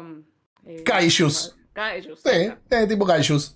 A ver, lo que tiene interesante este tipo de batallas es que son todas distintas. Hay algunas, o sea, yo he manejado a Ifrit solamente de dos veces hasta ahora. Em, la primera vez que lo manejé era como más lento, más... uh, uh, tenías como que hacer un movimiento un poco más pesado. La segunda vez ya se movía de otra manera, era bastante más ágil. Entonces eso está bueno porque le da variedad. Cada jefe que nosotros nos vamos encontrando es distinto al anterior. Tiene patrones de movimientos distintos. tiene- Eso le da mucha variedad al juego, cosa que, por ejemplo, en Final Fantasy XV lamentablemente no pasaba. Era, si bien tenían diferentes movimientos, era más o menos lo mismo. Sí, sí, sí. sí. Em, Final otra Fantasy cosa XV era como Monster Hunter. era un- Mm, no, no, pero eh, no, Final Fantasy XV aparte era muy era muy fácil. fácil. La- era muy fácil. las peleas que podían ser titánicas eran imponentes en, en visual nada más, pero, pero no es que tenías un... ¿Cómo se llamaba el que... El, el de el La Leviatán? tortuga gigante, la, tortuga gigante. No, no, no, la tortuga No, gigante no, el, el Leviatán. Leviatán, que es como un dragón de agua. Es una de las eh, invocaciones sí. de Final Fantasy. Eh, bueno, pero para, por ahí para el que no lo conoce, es como un dragón de agua. Hay una pelea larga en el Final Fantasy XV que se reduce a, apretar eh, y smashear el cuadrado. Y no, es Y- que haces combinaciones de otra cosa, smasheas solo el cuadrado. Y te cura Y- constantemente si te atacan. Y es como que. Y no la perdés, o sea, haces tu- tu- tu- Claro. Y visualmente es re imponente, pero la realidad es que no tenés que hacer absolutamente nada. Acá tenés son visualmente imponentes, la música, bueno, la música es un 10. Ah, la música es- es un hablar- 20, ni voy a no, no, no. La música, porque la música es Dios, así que bueno, eso queda. El otro- estaba, esta- me- estaba baldeando en mi casa y estaba tarareando la, música del No, juego. la música es increíble, increíble. Y bueno, y para quienes les gusta mucho, les recomiendo que escuchen la OST de Shadowbringers, la última expansión de Final Fantasy XIV, que es igual de increíble. Pero bueno, volviendo al tema de las batallas de Kaijus, están buenas, son distintas una de la otra, así que eh, le da también variedad. Dos detalles que me encantaron de lo que es el sistema de batalla. Eh, la primera es que los jefes tienen fases. Sí. Como pasaba en los JRPG viejos. Es decir, vos tenías un jefe con dos o tres fases. Y vos tenías que estar preparado para enfrentar esas fases. Eh, y además se te hacían peleas largas y quedabas requemado después de hacerlas. Acá pasa lo mismo. Los jefes tienen fases. Entonces hace mucha reminiscencia a lo que eran los Final Fantasy viejos por turnos. Eh, además, obviamente, las fases son distintas. Siempre va siendo cada vez más difícil. Eh, y otra cosa que también me encanta, y es que si bien nosotros no usamos las magias clásicas como Fira, Firaga, Eroga, todo eso, eh, sí cada vez que el enemigo te va a hacer un ataque, aparece el nombrecito del ataque en pantalla, como pasaba antes en los Final Fantasy viejos, que los chabones te tiraban meteora y aparecía meteora en pantalla y una animación de 25 minutos de la, la cosa cayéndote en la cabeza. Eh, acá ese, ese detalle me parece que está buenísimo porque si bien, bueno, de alguna manera las magias no es que vos las podés usar como las usábamos Era lo antes, mejor del jueguito. Golden Sun. Bueno, el Golden Sun es un gran ejemplo también de que aparecía esto de el nombre del poder y la animación del poder. Eh, si bien obviamente acá no, no, algunas tienen animación, otras no, pero bueno, el detalle de que aparezca y uno vea esas magias o esos poderes eh, que, uno está tan acostumbrado por la saga, está bueno, me gusta. Em, eso con respecto un poco al sistema de batalla. Eh, es lo que pueden esperar. Si se van a enfrentar a Final Fantasy XV, eso es lo que pueden esperar. Es un juego dinámico que va increciendo, digamos. Al principio es más tosco, después van a tener cada vez más combinaciones de botones. Tiene una dificultad muy amigable. eh, y acá también hago otra aclaración. El juego tiene una sola dificultad, ¿sí? Pueden elegir dos modos, el modo historia o el modo action.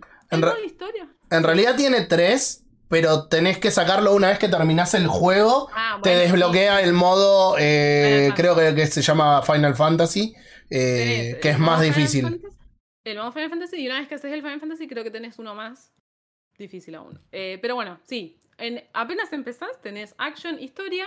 Historia está enfocado en que las batallas sean fáciles y veas la historia. Action, las batallas son más normales. Eh, y además de eso, el juego tiene tres accesorios, o cuatro, no me acuerdo, que lo que hacen es simplificarte ciertos movimientos en batallas, si vos los tenés equipados. ¿Cómo? Esquivar, te ralentiza el tiempo antes de esquivar. El parry, eh, el counter y no me acuerdo cuál otro. Creo que te cura. Te cura cuando tenés la vida baja. Eh, sí, me parece que sí. Eh, no sé por y había uno no, creo que te hacía más fuerte. Claro, con eso, de alguna manera, si vos, o sea, ¿por qué está pensado así el juego? Porque, bueno, si nosotros estamos acostumbrados a juegos por turnos, puede pasar que cuando nos enfrentamos a un juego 100% de acción, nos veamos manqueando como unos reyes. Entonces Square dijo, bueno, te pongo los anillos para hacerte la vida un poquito más fácil, si es que lo necesitas, y si no, no te lo equipás. Sí. Y jugalo sin los anillos y aprende a esquivar, a hacer parry o lo que se te dé la gana. Que, que es bastante fácil porque eh, si bien con los años y los Souls uno se acostumbró por ahí a, a, a gitgudear, no gitgudeé tanto como para rulearla como la estoy ruleando en el Final Fantasy XVI. Y a veces te ves esquivando todo lo que te viene, la he comido igual como un campeón por distraído. Hay algunos enemigos que me cuesta, hay, hay un par de tipos de enemigos que son más difíciles. Pero en líneas generales es muy fácil. Dificul- dificultad, experiencia, o sea, yo con el- si vengo de haber jugado, de haber dado vuelta al juego, empezado de nuevo sin nada, es mucho más fácil para mí, o sea, significativamente o no. ¿El mismo juego decís? Claro, o sea, No, no lo, no, si espera, espera. No lo terminé todavía. No lo terminé todavía. Sé que existe el modo Final Fantasy, Claro, pero no, pero no, no, todavía no lo jugamos. No, no, pregunto si que, o sea, dependés mucho de, del equipo que tenés. No, Wally, no te, no, no te puedo responder. No, a ver, el equipo no dependés No. casi nada. El equipo no dependes casi nada. Es el aspecto más, más, más bajo del juego. Es lo peor que tiene el juego. Es tanto el equipamiento como el crafting eh, son eh, muy básicos, muy básicos y no te afectan mucho. Es más- Dependés mucho de qué tan bueno sos esquivando y o haciendo parry. Y si no sos bueno, te podés equipar los anillos para eso. Y de los combos, de cómo armes los combos. Y de que tanto tengas ganas de grindear para subir todas las habilidades. Porque es como que el juego a lo largo de la historia te da para que vos subas determinadas habilidades. Si querés levelearlas todas y usarlas todas, tenés que volver y hacer secundarias, Pero puede grindear. hacer, si sos un, un enfermo y grindeás, puede ser como ese meme que tiene una orca y hay una foca y dice, yo después de haber grindeado antes del primer boss y la foca, el primer boss. Eh, no. es que no. mira, pasa lo siguiente. Eh, no, espera, sí. partida, no, pero pará, en la primera partida tenés un tope de nivel que es 50. Recién en, la- en la, en la mm, eh, dificultad Final Fantasy podés llegar a, a 99. No, Eh, pero entonces, Lo que dice, lo que dice Wally, calculo que, que- que se refiere a esto. Si vos te pones a levelear y en vez de avanzar seguís juntando experiencia, vos te podés mejorar las habilidades más altas, digamos, las más especiales de los Eikon, del poder de los Eikon, como la, del Fénix, por ejemplo, cuando te abrís las alas, que te recupera vida y mata todo lo que tenés alrededor. Yo a los enemigos en general ya voy y capaz que voy caminando, eh, me quedo en el medio que vengan cinco enemigos y aprieto un dos botones y tenés la pelea ganada. O sea, claro, sí. los enemigos ese de sentido mundo podés. son fáciles. Los Mm. enemigos del mundo son fáciles. Lo que es más complejo son los mid bosses y bosses. Los de mundo lo va a matar paca, paca, punto. Tirás un par de habilidades y ya estás. Esa es la realidad. Eh, así que, bueno, en ese aspecto, a ver, el, el aspecto mecánico para mí está muy bien logrado. Eh, está, está bueno en cuanto al nivel de personalización que te permite, dependiendo de si vos estás acostumbrado a jugar este tipo de juegos o no. Venís del, del palo de jugar puros JRPGs por turnos. Eh, y la verdad es que es divertido. Eh, con- ya les digo, comparado tanto al 15, vamos a mencionar el 13, para mí el sistema está muchísimo mejor. Así que en el aspecto jugable, que era por ahí el, el aspecto más que generaba más dudas, la verdad es que está muy bien. Sí, es muy divertido. Obviamente, obviamente que, por supuesto, alguien puede decir esto no me gusta porque no me gusta el sistema. Perfecto. O sea, ahí ya lamentablemente no se puede hacer nada, el sistema es ese. Y creo que Final Fantasy apunta a seguir por ese camino, así que, bueno, eh, nada. Pero si, si nada, si les, o sea, si más o menos los convenció un poco, sepan que es divertido. eh, pero que bueno, tiene eso de que empieza, con, cuan- empieza lento y después cada vez vas adquiriendo más habilidades. Sí. Eh, Tiene, tiene, un, tiene un lindo crecimiento, perdón, Juli, junto con la historia. Y la Claro. historia te tiene lo suficientemente enganchado como para que mientras vos vas juntando combos que podés hacer, o, o, perdón, movimientos que te permiten armar combos, no te aburra. Sí pasa que en algunos momentos la historia cae un poco. O, o no, no es que cae la historia, sino que te diluyen el progreso. Con alguna tarea Claro. medio pelotuda. Eh, mira, el otro día, no sé si se acuerdan de. de n- el querido Rafa, que lo entrevistamos, que hizo los visual effects de Metroid Dread. Puso en Twitter que dice. eh, el- algo así como que el Final Fantasy XVI era una mezcla de estás en plan de eh, batirte a puño megasónico con un bicho gigante de no sé qué cosa, mezclado con tengo que ir a la tienda a comprarle una medicina Bueno. al primo de Juan porque está con cagaderas del martes. Eh, Pero a ver, chicos, Sí. eso es un JRPG, chicos. O sea, Sí. en un JRPG vos empezás en una, generalmente, en una aldea pedorra diciendo tengo que cosechar trigo y ayudar a mi pueblo a crecer y terminás enfrentándote al creador del universo. No, está y bien, lo pero- derrotás vos junto a tus tres amigos, los vecinos del barrio. Y es como, No, no, pero me, refiero, pero me refiero a otra cosa. Eh, que si bien es gracioso eso, es en el cómo te lo mechan. Porque vos te encontrás gente a lo largo de en los pueblos, por ejemplo, sí. Que vos decís, ok, sí, puedo hacerlo o no hacerlo. La verdad que todas las secundarias que me topé hasta ahora, salvo dos, son fetch quest sin ningún tipo de sentido. Es lo no peor, es lo peor Ahí- que tiene el juego. Ahí, ahí yo, para mí, voy, a tratar de hacer esto sin spoilers, porque bueno, es Sí, lo sí. contenido.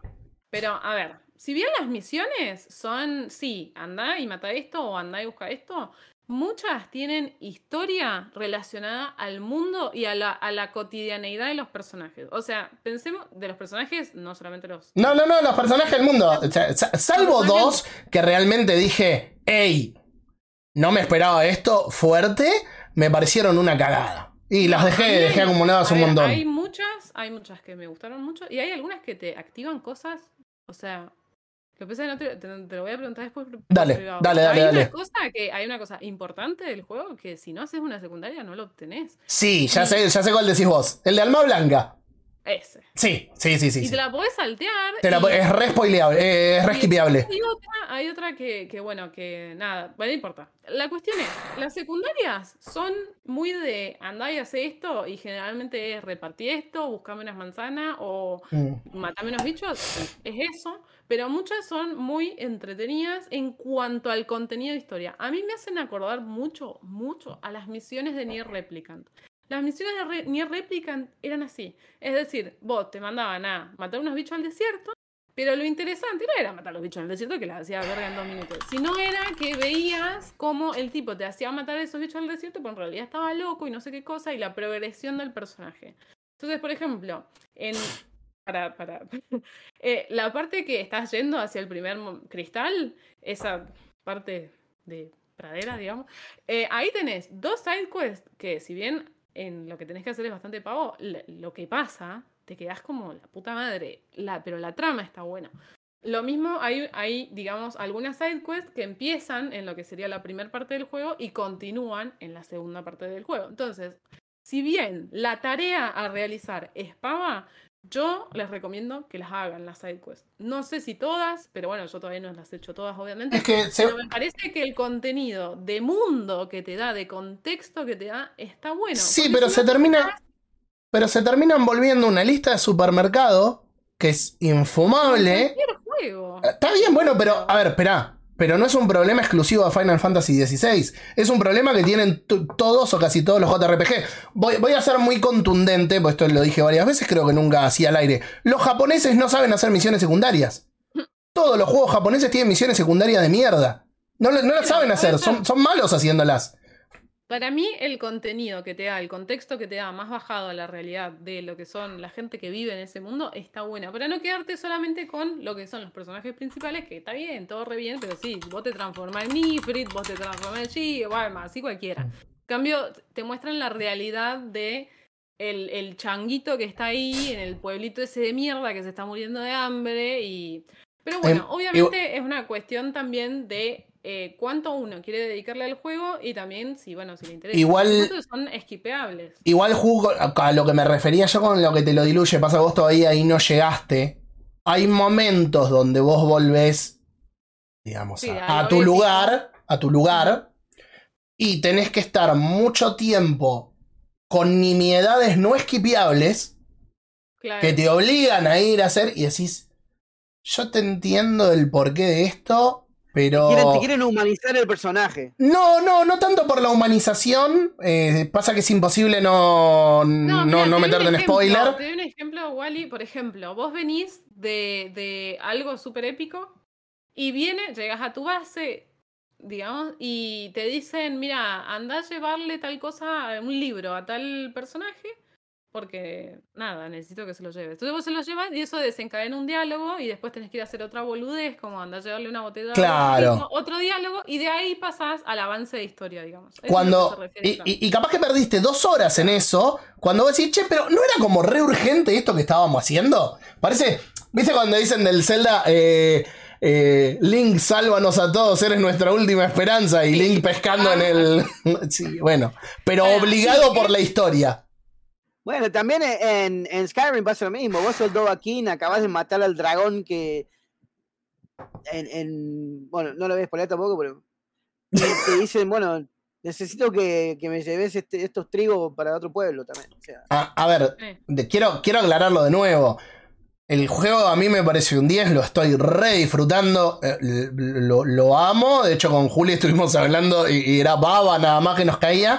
Pero también traigo las cosas que tengo que marcar como que no están tan buenas es- o es que no me han trope, gustado. Es un trope, no sé cómo Sí. será en español. Trope. Eh, sí, ah, sí, ya sé qué decís, no me sale. Sí, a ver, igual, con, o sea, a ver, sí, tienen momentos muy épicos y en el medio después tienen momentos como más tranquilos, más pavos, si quieren.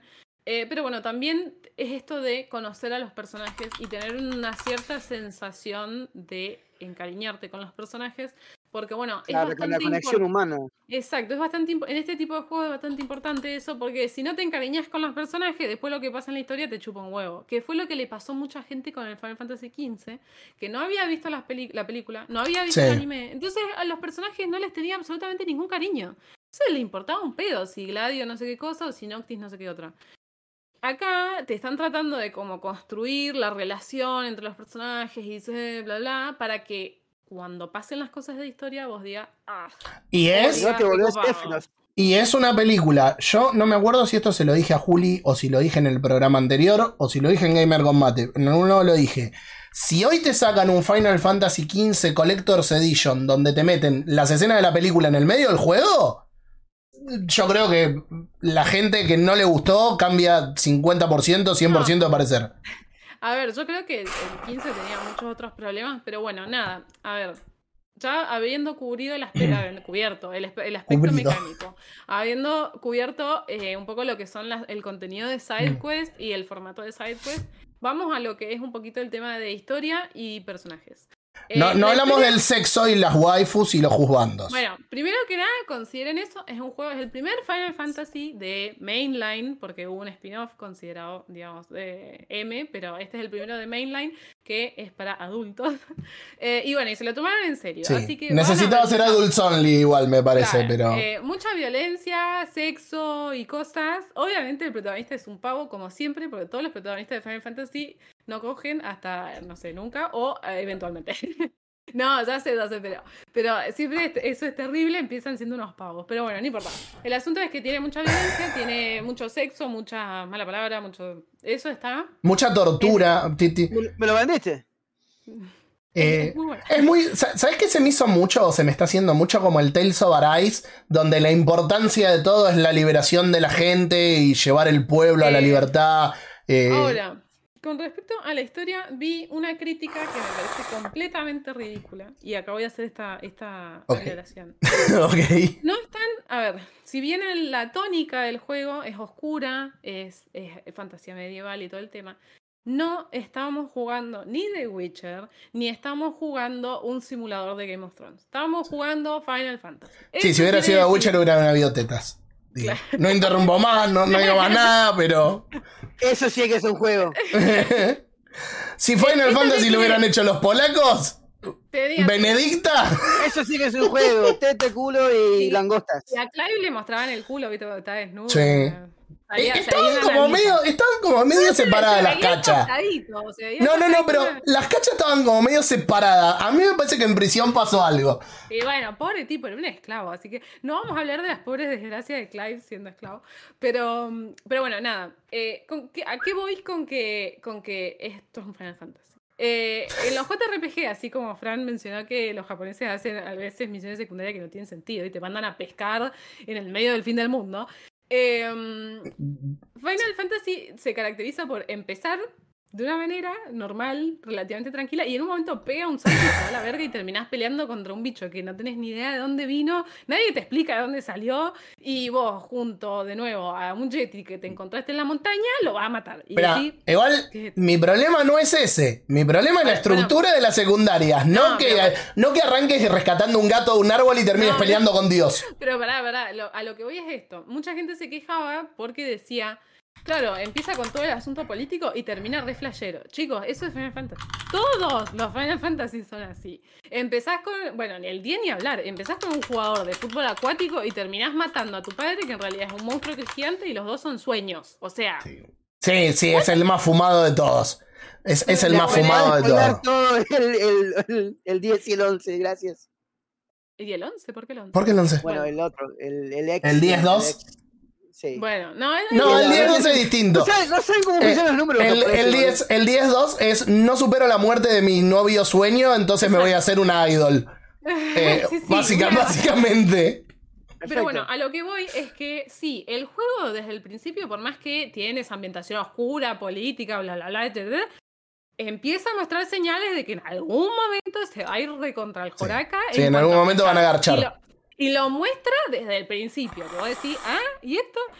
Y a medida que va avanzando, va escalando. Y por supuesto, me imagino que al final va a terminar siendo una flashada como vamos a matar a quien decidió crear a la humanidad y no sé qué cosa. Ah, vamos a matar es- a la mamá de Dios. Es, es clásico, es típico. Y si ustedes quieren jugar The Witcher, jueguen The Witcher o jueguen Diablo.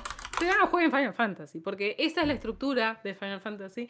Y quienes jugamos Final Fantasy por la saga, queremos eso, porque Sí. eso es lo que nos gusta. Qué buena transición entre grind, grind de hack and slash, Diablo.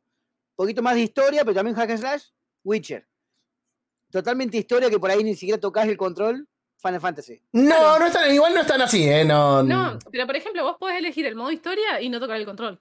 Sí. O sea, no lo probé, no lo probé. Lo tengo que probar inevitablemente para escribir sobre. ese modo en Dead Stranding, porque ya no lo quiero jugar más. Vos podés avanzar si querés en el de Stranding, ¿eh? Y no darle bola a las entregas. O sea, el juego si querés lo podés terminar en 20 horas. Te vas a perder un montón de mecanismos que aparecen que hacen que contrarresten lo que tienen enemigos que aparecen más adelante. Pero si vos seguís contrarrestándolos, esos enemigos se van a adaptar a como vos jugás. Entonces es como que en algún momento vas a tener que dejar ir. Pero a mucha gente le pasó que decía, ¿y cuándo tengo que dejar de hacer entregas? En realidad nunca, pero vos podés avanzar y el último tramo casi no haces entregas. O sea, te recomiendo, si no querés jugar mucho, avanzá, avanzá y hacé lo que sea necesario. Vas a ver una excelente película de ciencia ficción. Totalmente. Pero bueno, nada, eso con respecto a la historia. La historia para mí está muy buena, viene muy bien, eh, tiene cosas interesantes, te engancha, da, da, me rompió el corazón. Encima, como no puedo spoilear, acá en casa tengo que contener mis emociones, así que bueno, nada, una tragedia mi vida. ¿Y ese no lo jugó todavía? No, no, lo va a jugar después de mí, así que no puedo spoilear, no puedo hacer nada, no me puedo poner a llorar abiertamente. Tengo que llorar por dentro. Estás llorando, Juli. Me, yo me- tengo me- me así. quedé contra la cómoda, claro. No pasa nada. Mm, No, Emil, Emil me mordió, el hijo de puta. Me duele la panza. Pero bueno, nada, la historia es muy buena, así que se los recomiendo. Igualmente, esto también lo aclaro siempre. Si tienen dudas de si les va a gustar o no la historia, jueguen el demo. Sí. Imagino que si tienen dudas de jugarlo, tienen Aparte, la PlayStation 5, así pará. que jueguen el demo y ahí. Aparte, por primera vez en eones, te están dando una demo que son dos horas de juego Juego. donde vas a tener historia, gameplay y, y después tenés una demo que desbloqueas que te deja jugar más adelante con los poderes, cosa de que veas a ver cómo es la combinación de cosas. Eh, es la demo más completa que vi en muchísimo tiempo y si lo terminaste... marketing de este juego, 10 Sí. de 10. Eh, y, y si lo terminaste, el progreso, si te querés comprar el juego, te va. Yo lo arranqué con- como ya lo había jugado tres días antes, lo seguí de donde me había quedado, listo. Ya, ya está, no lo empecé de nuevo. Eh, así que nada, me parece que es. No, no hay excusa para no probarlo. Claro. Sí, sí me parece eh, que. mm, Bueno, me olvidé lo que iba a decir, no importa. Era algo que hace una semana que lo quiero decir, pero me olvidé. Sí, Perdón. Bien, bueno, no pasa nada. Sí, cuando se te acuerdes, Sí, me sí, interrumpís y listo. Pero bueno, nada, eso con respecto a la historia. Y, y nada, a ver, en general, yo creo que cosas que me gustaron mucho es que el, produ- el producto ha salido día uno, digamos, muy completo, muy bien armado. Tiene fallas técnicas, tiene algunas, sí, es cierto, tiene algunas fallas técnicas, pero por lo menos desde mi, perspectiva, no son fallas técnicas que me arruinan la experiencia. Ahora, si ustedes son personas que no pueden jugar algo que no tiene 60 FPS, no lo jueguen, porque no tiene 60 FPS. Em, pero bueno, creo que todo lo demás, todo el paquete que ofrece el juego está tan bien armado que la verdad es que puede superar cualquier falta técnica que puedan tener de si en una batalla de Icon me frameó o no me frameó el juego. Y una, bueno, lo último que aclaro en cuanto al tema de la exploración, que también ha habido muchas dudas, el juego no es mundo abierto, no es mundo abierto, tiene áreas abiertas grandes que ustedes pueden explorar. Y básicamente es como Final Fantasy XII. Es igual, la exploración es un clon de Final Fantasy XII. Es decir, áreas abiertas grandes, con bichos para matar, algún que otro ítem y nada más. Y bueno, a lo mejor algún que otro NPC o alguna misión, qué sé yo, pero áreas grandes llenas de bichos para matar. Esa, Eh, esas eran las dos cosas que quería decir. Ahí me acordé. Perdón. Ok, Eh, terminá y después déjame que. No, eso, a ver, eh, piénsenlo de esa manera. Si ustedes quieren un mundo abierto, no lo van a encontrar en este juego. Igualmente para mí, no, este juego no tiene, no, no- está bien que no sea mundo abierto porque como vos bien dijiste, Fran, si fuese mundo abierto al estilo Horizon, como le pasa a Robert, o al estilo Skyrim, la historia se diluye y lo más importante y lo que más te guía en este juego es la historia. Entonces tiene que ser más acotado, te tiene que obligar a no te vayas tanto de la historia, no te olvides lo que acaba de pasar. Em, y bueno, y la, y la estructura de los escenarios es como el Final Fantasy XII. Es idéntico. Sí, sí hay dos cosas que ahí me acordé lo que iba a decir. Una es una queja y otra es algo que me pasa con, con el juego en particular. Eh, las zonas que son abiertas son muy vacías. Es un juego vacío. Tenés enemigos, sí, grupo de enemigos, grupo de enemigos, grupo de enemigos. Pero está vacío. No esperes ver un choto de nada. Eh, ha- hay escenarios que se vuelven mucho más grandes porque cuando empezás a interconectar mapas, eh, vas a tener pasillos y pasillos grandes, pero que generan zonas muy grandes para explorar. Si vos no querés avanzar en la historia y solamente querés andar por todos lados, podés hacerlo en determinado Sí, campo. eh, campo, digamos, y si no, te va a ser elegir para ir a otra zona donde tenés otras zonas interconectadas. Eh, por ahí como pasaba con el Final Fantasy X, con el Final Fantasy X, eh, perdón, el 12, No sé. que tenías, que era pasillo, pasillo, pasillo, pasillo, pasillo, pasillo, todo para adelante, y llegabas a una parte que era mucho más grande, y podías matar y esas cosas, pero no había nada. Ahora, algo que me molesta de los Final Fantasy en los últimos juegos que salieron, que me molesta también de otros juegos, no, no solamente Final Fantasy, pero algo que extraño en los Final Fantasy, vos en el 7 o en el 8, ¿era un escenario acotado? Sí. Pero tenías distintos lugares para entrar y hacer cosas, aunque sea escuchar a la familia discutiendo que habían dejado los pergaminos del terreno de la abuela atrás de la tele y se lo fueras y se lo ibas a afanar. Pero Claro. sabías que una poción había, te daba un incentivo para, para investigarlo. Acá no solo no tenés eso, sino que los pocos lugares que vos ves, casitas o cosas, salvo que el juego necesite que vos entres, está Sí. cerrado y no podés entrar. Eso es cierto. Eso Eh, es cierto. y Que me la baja que muchísimo. En los JRPG antes era muy, muy clásico eso de meterte a la casa y revisar y caminar contra la pared a ver si Sí. hay un ítem. Bueno, no, es verdad. En ese Eh. sentido, no te da la, la posibilidad de entrar a los edificios y eso a veces puede ser bastante frustrante. A mí me pasó de ir contra la puerta y Sí. Eh, así que sí, eso sí. Como la vida real. bueno. No tendría que entrar a la casa de gente extraña. Bueno, sí, Soy un- ahí está la cosa. Era la magia, ¿no? Claro. Obviamente que no hay que entrar y romper todo, romper todas las Y vasijas. robar las Claro, cosas. da- dado que no puedo- iba y rompía todos los jarros. Dado que no puedo entrar a robarle a mi vecino, por lo menos déjame entrar a robarle en el Final Fantasy. Claro. Pero bueno, eh, sí, eso sí es algo que es verdad que impacta un poco porque uno está muy acostumbrado a esto de meterse en cuanta puerta hay para ver qué Sí. hay, por más que no da nada. Porque, Porque, porque aparte, no siento que es únicamente por encauzar más al jugador en la historia y también Claro. reducir un montón del desarrollo. Porque si no tenés que hacer casas distintas, con Claro. familia distinta, con... NPCs distintos. eh, Eh, eso ya me bueno. molestaba mucho en el 15. Y en este me parece es más acentuado todavía. Sí. Pero bueno, eh, ¿por qué digo que para mí, desde una perspectiva personal, es lo mejor que hemos tenido desde el 10? Porque, por ejemplo, Final Fantasy XII para mí, mecánicamente y en cuanto a exploración, es un 10. La historia es bastante floja, se diluye mucho. Eh, justamente le pasa esto de que se diluye y ni sabes lo que estás haciendo. Eh, yo me acuerdo de olvidarme a dónde tenía que ir. Eh, En Final Fantasy 15 12 me pasó. 12. Sí, sí. El 15, bueno, el 13 no lo cuento, chicos, es una porquería. El 15, em, bueno, para mí, estoy haciendo un análisis personal mío. Eh, el 15, si bien a mí me encantó, me fascinó, tiene muchas cosas hermosas, la realidad es que tenía muchos problemas, muy Sí. pocas áreas para explorar, era demasiado fácil, la historia a veces parecía cortada con las patas. Em, entonces yo siento que este es el, Final Fantasy más completo y mejor hecho desde el 10, en donde tenemos una historia consistente, eh, igual yo amo el 15, pero bueno. Es una historia consistente, una mecánica divertida, eh, contenido bueno, las peleas son divertidas, son épicas eh, y es un producto completo. Eh, te puede gustar más o menos la historia, te puede gustar más o menos la mecánica, eh, te puede interesar o no lo que pasa, pero el juego está bien hecho. No, no está lleno de bugs, no está, no está todo cortado en pedacitos, la historia tiene sentido. Sí. Eh, el desarrollo de personajes es muy bueno, te encariñas mucho con los personajes. Eh, sí, Eh, eso. Sí, sí, Está sí. muy bien trabajado el desarrollo de personajes. El crecimiento de Clive como protagonista es bastante diferente. O sea, en Final Fantasy siempre se apela al protagonista que es bueno y copado desde el principio.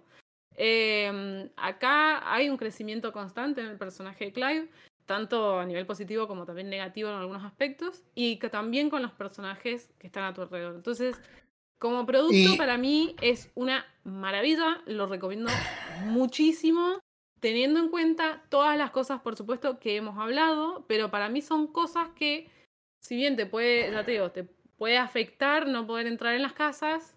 Quiero destacar, todo, Sí. quiero, quiero destacar también cómo, a diferencia de lo que está pasando últimamente con por ahí eh, personajes secundarios, sean hombres o mujeres, pero que pasa mucho con personajes femeninos. No me, no me quiero meter ni, no me quiero poner ni político, ni aliado, ni, ni nada.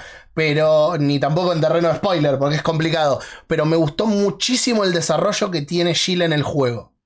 Porque parece una waifu más y nada más. Y no, tiene un, tiene un muy buen desarrollo en el juego. Y realmente, yo no sé cómo va a terminar porque esto son unas primeras impresiones en base a, no sé, hemos jugado como 30 horas, no sé cuánto jugamos ya. Yo llevo 25, 26. y bueno, entonces yo ¿Cómo- digo que 30, cómo va el- 40 El horas. calentamiento de la consola, aunque está en el invierno, o sea, no le afecta mucho, pero. ¿cómo va Mirá, problemas. Yo estoy jugando en modo gráfico y no tuve ningún inconveniente. Eh, pero también es verdad, están recomendando en España y en Inglaterra de que no jueguen en modo gráfico con los calores que están teniendo. Que volvamos, Claro. estamos teniendo calores extremos en el planeta. No, no, no son condiciones normales tampoco. Pero. Y estuve una semana casi sin caldera, con lo cual te pones a pensar y decís, y capaz que si la casa hubiera estado caliente me hubiera tirado algo, no lo sé. Pero yo no tuve problemas, espero no tenerlo, ¿no? Con, con, No, yo con pata no vale, pero toco madera. Eh, Para que se den una idea, ayer hubieron 41.1 grados de térmica acá. Mm. mm. Chiquito, qué lindo. Qué desgracia. Em, pero bueno, nada, ese es un poco el, el análisis del juego. Así que, obviamente, si tienen la posibilidad de jugarlo, de hacer el gasto, hoy en día está a 70 dólares, exclusivo PlayStation Sí. 5. Vaya. Eh, la verdad Algo es para, que. algo para acotar para la gente Sí. que tenga PlayStation. Es, es una consola grande que tiene, chupa mucho aire, tira mucho aire, se ensucia muy rápido. Entonces límpienla, manténganla. Lo sé. A, a- a- a ver, a, a mí a- hay algo que me parece elemental sobre Final Fantasy. Si tenés una PlayStation 5, salvo que me digas no me gusta el género y entonces no hay que discutirlo. Si tenés una PlayStation 5, me parece es un juego que tenés que tener. Ahora, si tenés dudas, tenés una demo de dos horas que te va a sacar cualquier asomo de duda que puedas tener respecto al juego. No, no, no, te- no es que si lo, no es que si jugás la demo y lo comprás vas a decir, uy, cómo me clavé porque la demo estaba buena y el juego es una cagada. Te, te soy honesto, me quiero mudar ya. Necesito mudarme. Pero más que todo porque me quiero comprar la edición Final Fantasy XVI de, de la PlayStation 5. Ay, hijo de puta. Sí, estaría Te bueno. envidio y te quiero. Es la estatua esa de Ifrit eh, con el Fénix. Está buenísimo. Pero Em, bueno, nada, juegazo, sí, chicos. juegazo. La verdad que yo estoy muy contenta y también estoy contenta de que hayan rescatado un poco la saga porque venía bastante. eh, y que Square esté haciendo las cosas bien. Así que pensemos que los últimos dos lanzamientos que han sacado han sido un éxito. Tanto Final Fantasy VII Remake como Final Fantasy XVI son los dos un éxito. Eh, así que espero que mucha más gente pueda entrar al mundo del de Final Fantasy y disfrutarlo y disfrutar el drama, chicos, porque lo que tenemos es drama. Una-. Una sola cosa más y lo dejamos los últimos 10 minutos de programa a Marcos con sus noticias, que pobre si no lo vamos a cagar de nuevo. Eh, algo que dice acá Uber, el botón para leer el lore en el medio de las cinemáticas es lo mejor de la demo. Es buenísimo porque te puede recordar constantemente quién es quién, qué se necesita y qué estás haciendo. Y tiene mucho, mucho lore el juego. Y aparte, más adelante, esto por ahí es un pequeño spoiler, hay un lugar donde vos tenés como una recapitulación y te dan clases sobre la política mundial de, de todo el reino de Balistea, eh, de, de todo el mundo, no reino. Eh, y vos podés ver en una línea de tiempo desde el principio del juego o antes, no recuerdo, creo que desde el principio, Sí, desde el principio. hasta donde llegaste, con lo cual se va actualizando, cómo se fueron moviendo tropas, reinos, eh, familias, lo cual está, me, me pareció que estaba muy bueno. Me, Sí, me pareció si muy se bueno. meten a jugar un JRPG y no son capaces de seguir el lore, por favor, dedíquense a otro, a otro, a otro género de videojuego, porque los JRPG son todo un quilombo. Está bien, pero está, pero está bueno, pero está bueno que te ofrezcan una Sí, forma de, de recapitular. La, la verdad que me, me pareció muy piola. Eh, perdón, me estoy sacando las pantumedias estas que tengo de corderito porque ya me estaba dando mucho calor en los pies. Eh, así que bueno. Eh, ahora sí, para los últimos 10-15 minutitos de programa, eh, vamos a dejarle a Marco su sección tecno llena de humor negro, submarinos y controles. Yo quiero que Marcos me saque el aliento. No, ¡Oh, no! lo- los voy a ahogar con tanta Que información. me deje, No, sin, para, que me para, deje para. sin aire. No me Eh, metas tanta presión, por favor. Igual, quiero, quiero darle un consejo, o que Dieguito acá había pedido un consejo sobre la Xbox Series X, que yo soy más fan de Xbox que de PlayStation. Eh, yo tengo la Xbox Series X, me parece la mejor consola de esta generación, hasta que salga alguna Pro de, de PlayStation 5. Hasta que salga la Nintendo Full HD, papá. Sí, sí, hasta que salga esa, Claro. esa mierda. Eh, perdón, esa consola.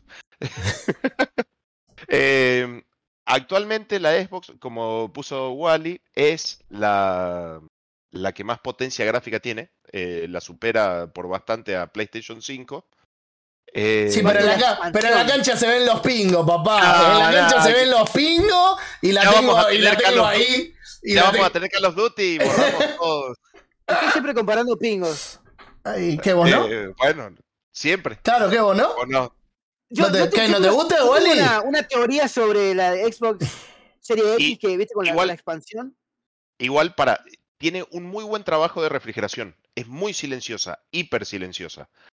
Y tiene un muy buen gusto estético. Para mí, mucho mejor que la PlayStation 5. Es una cosa. PlayStation 5 es medio un aparatito.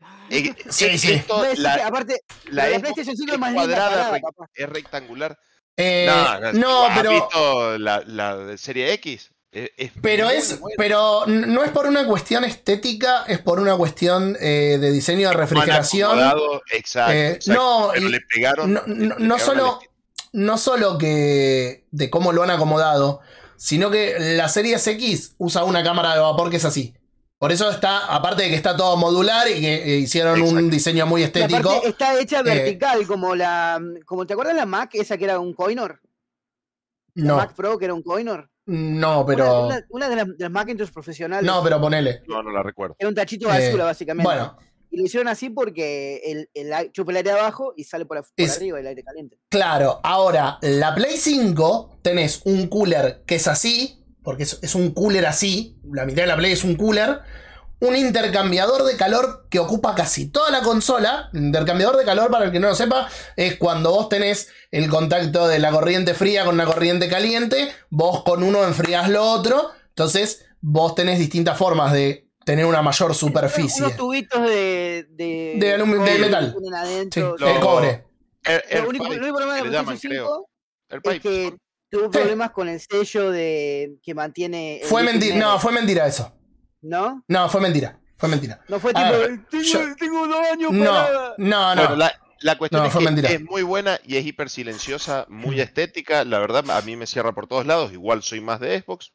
Así que Mil- para Ahora, a la una- Xbox. Una cosa a, lo- a los diseños de las nuevas consolas. Son muy grandes. Sí. No te entran en un mueble. Tenés que poner arriba de algo, al lado del tele. Son gigantes. Sí, sí. Eh, Dieguito, las dos son igual de silenciosas.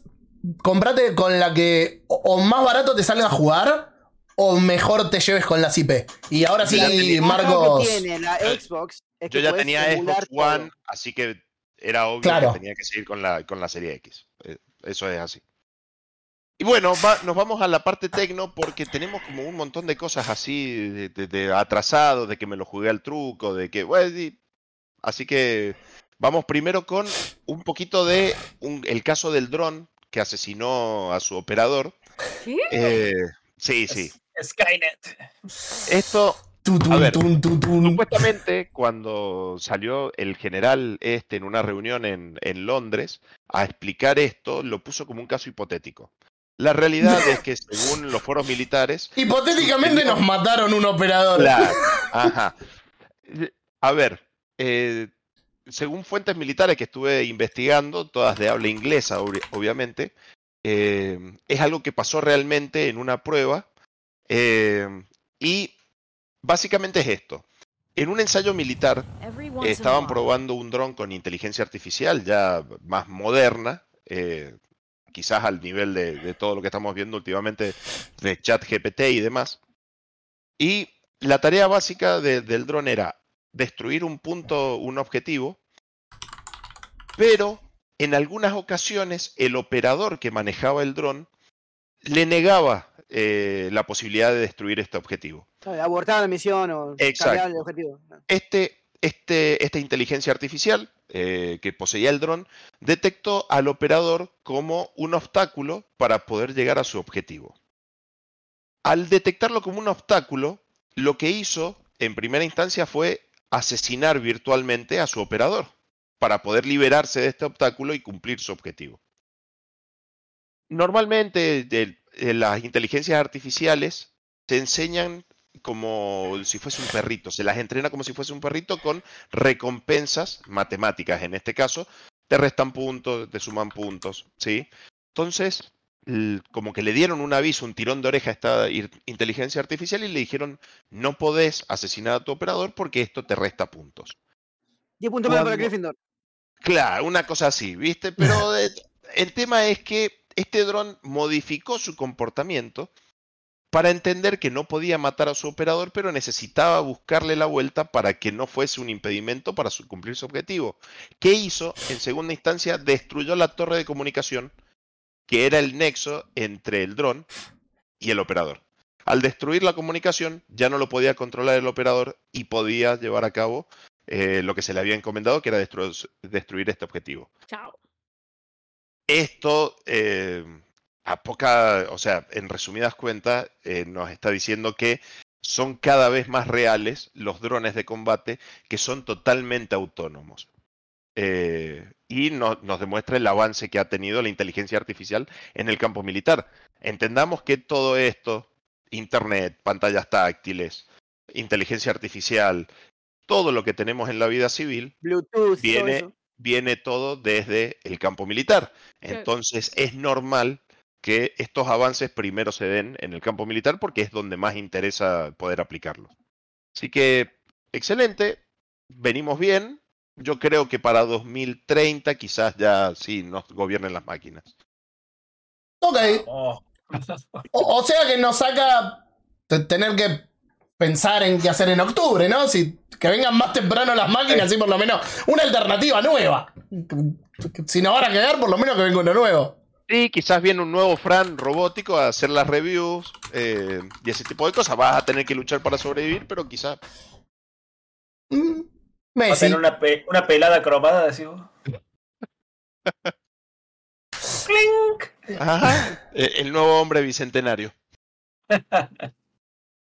Bueno, y además, ahora sí, ya nos salteamos 15 días en el tiempo, ya dimos la del, la del dron.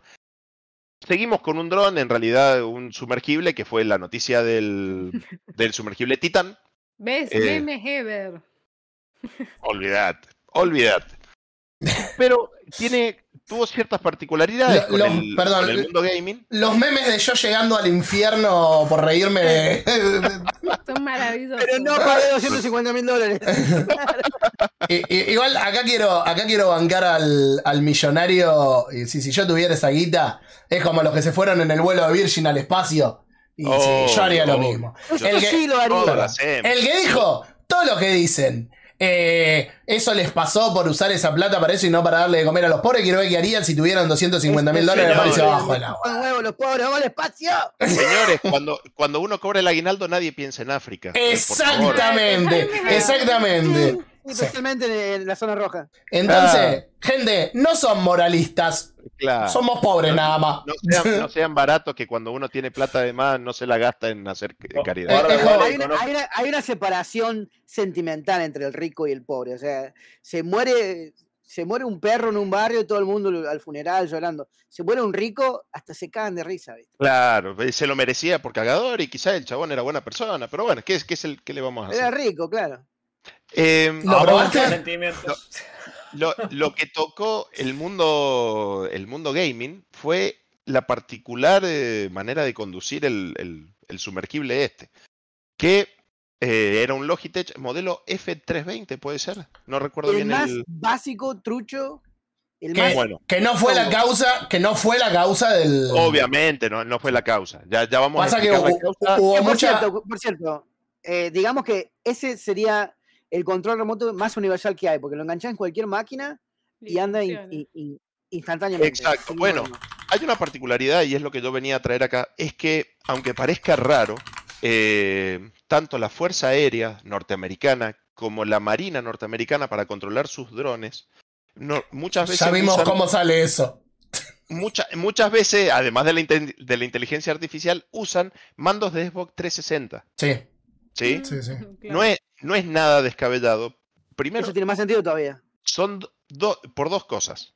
Primero, el, el mando es muy simple, es bastante preciso y te permite, eh, permite ahorrarse miles de dólares en mantenimiento en, en equipos más complejos. Y es Pero nativo de Microsoft. Y es nativo. Sí. Exacto. Pero además, además de eso, entiendan que para las partes que, involucran robótica, manejo de drones y demás en las Fuerzas Armadas, sobre todo en la, est- la estadounidense, que, ap- que ap- apoya mucho esa idea de, de robotizar todo, em, contratan o suman a los eh, a estos proyectos a los aspirantes o a los que a los que entran a la escuela militar los más jóvenes. ¿Por qué? Porque ya lo tienen nativo. No solo eso, eh, Marcos, perdón que te interrumpa, te agrego algo.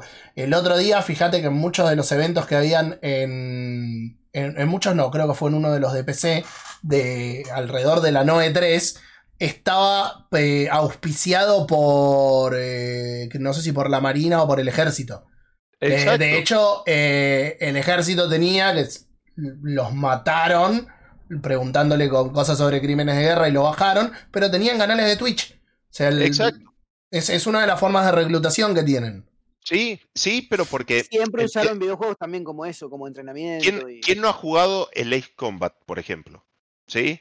Son controles muy intuitivos y que de esa manera también se pilotean los drones. De hecho, acá tengo para mostrar, este es un mando de Xbox One, eh, de Xbox Series X, de S, lo que sea, pero les voy a mostrar el dron, el, el joystick del dron que tengo, que es un dron DJI, que es Sí. el- qué sé yo, la empresa líder en cuanto a drones y que no está muy lejos de lo que sería un dron de eh, un dron militar.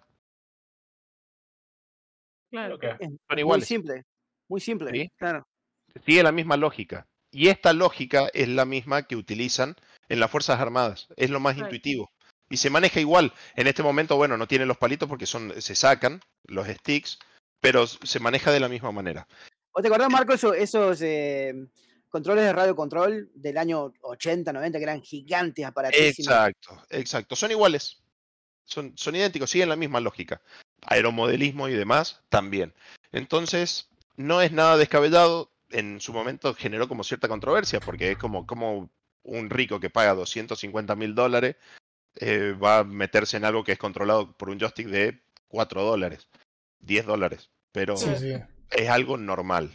Eh, y después la otra era un poquito de de hacer un paralelismo con casos conocidos de, de- de sumergibles que han... También tenía que- una que hay tablet en adentro el del sentido. sumergible ese. Sí, para ver datos en tiempo real, pero bueno, en la- al final la causa fue eh, una implosión. De, fue porque falló la cámara de presión. Exacto. Básicamente el- le falló la estructura. Lo más seguro, lo más seguro es que haya sido una falla estructural tipo fatiga de material, eh, de tanto, de tantos eh, eh, viajes que ha tenido hacia el fondo. Claro, del- aparte es, un- una. No sé si se acuerdan la nave de, de James Cameron. Era una nave de la puta madre, valía millones y millones de dólares. Y era de ascenso vertical. O sea, estaba vertical, posicionada verticalmente todo el tiempo. Y era, bajaba en etapas. El tipo llegó como, tuvo como una semana en bajar hasta Sí, porque y- tiene que equilibrar la presión. Claro, presuriza, se queda ahí, se estabiliza, baja, presuriza, sigue haciendo eso. Este submarino está hecho para eh, viajes rápidos, de descenso y ascenso rápido.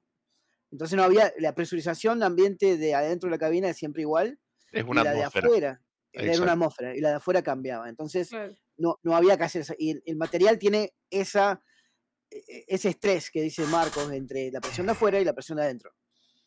¿Entendés? Para que entiendan, el, el- el sumergible este bajó, eh, o si llegaba a bajar hasta la, hasta la, El a la profundidad del Titanic, son 4.000 metros. Son 4 Son kilómetros. 40 atmósferas. Son 40 Son un montón. atmósferas y a ese punto son 300, eh, 396 kilos por metro, eh, por centímetro cuadrado de presión.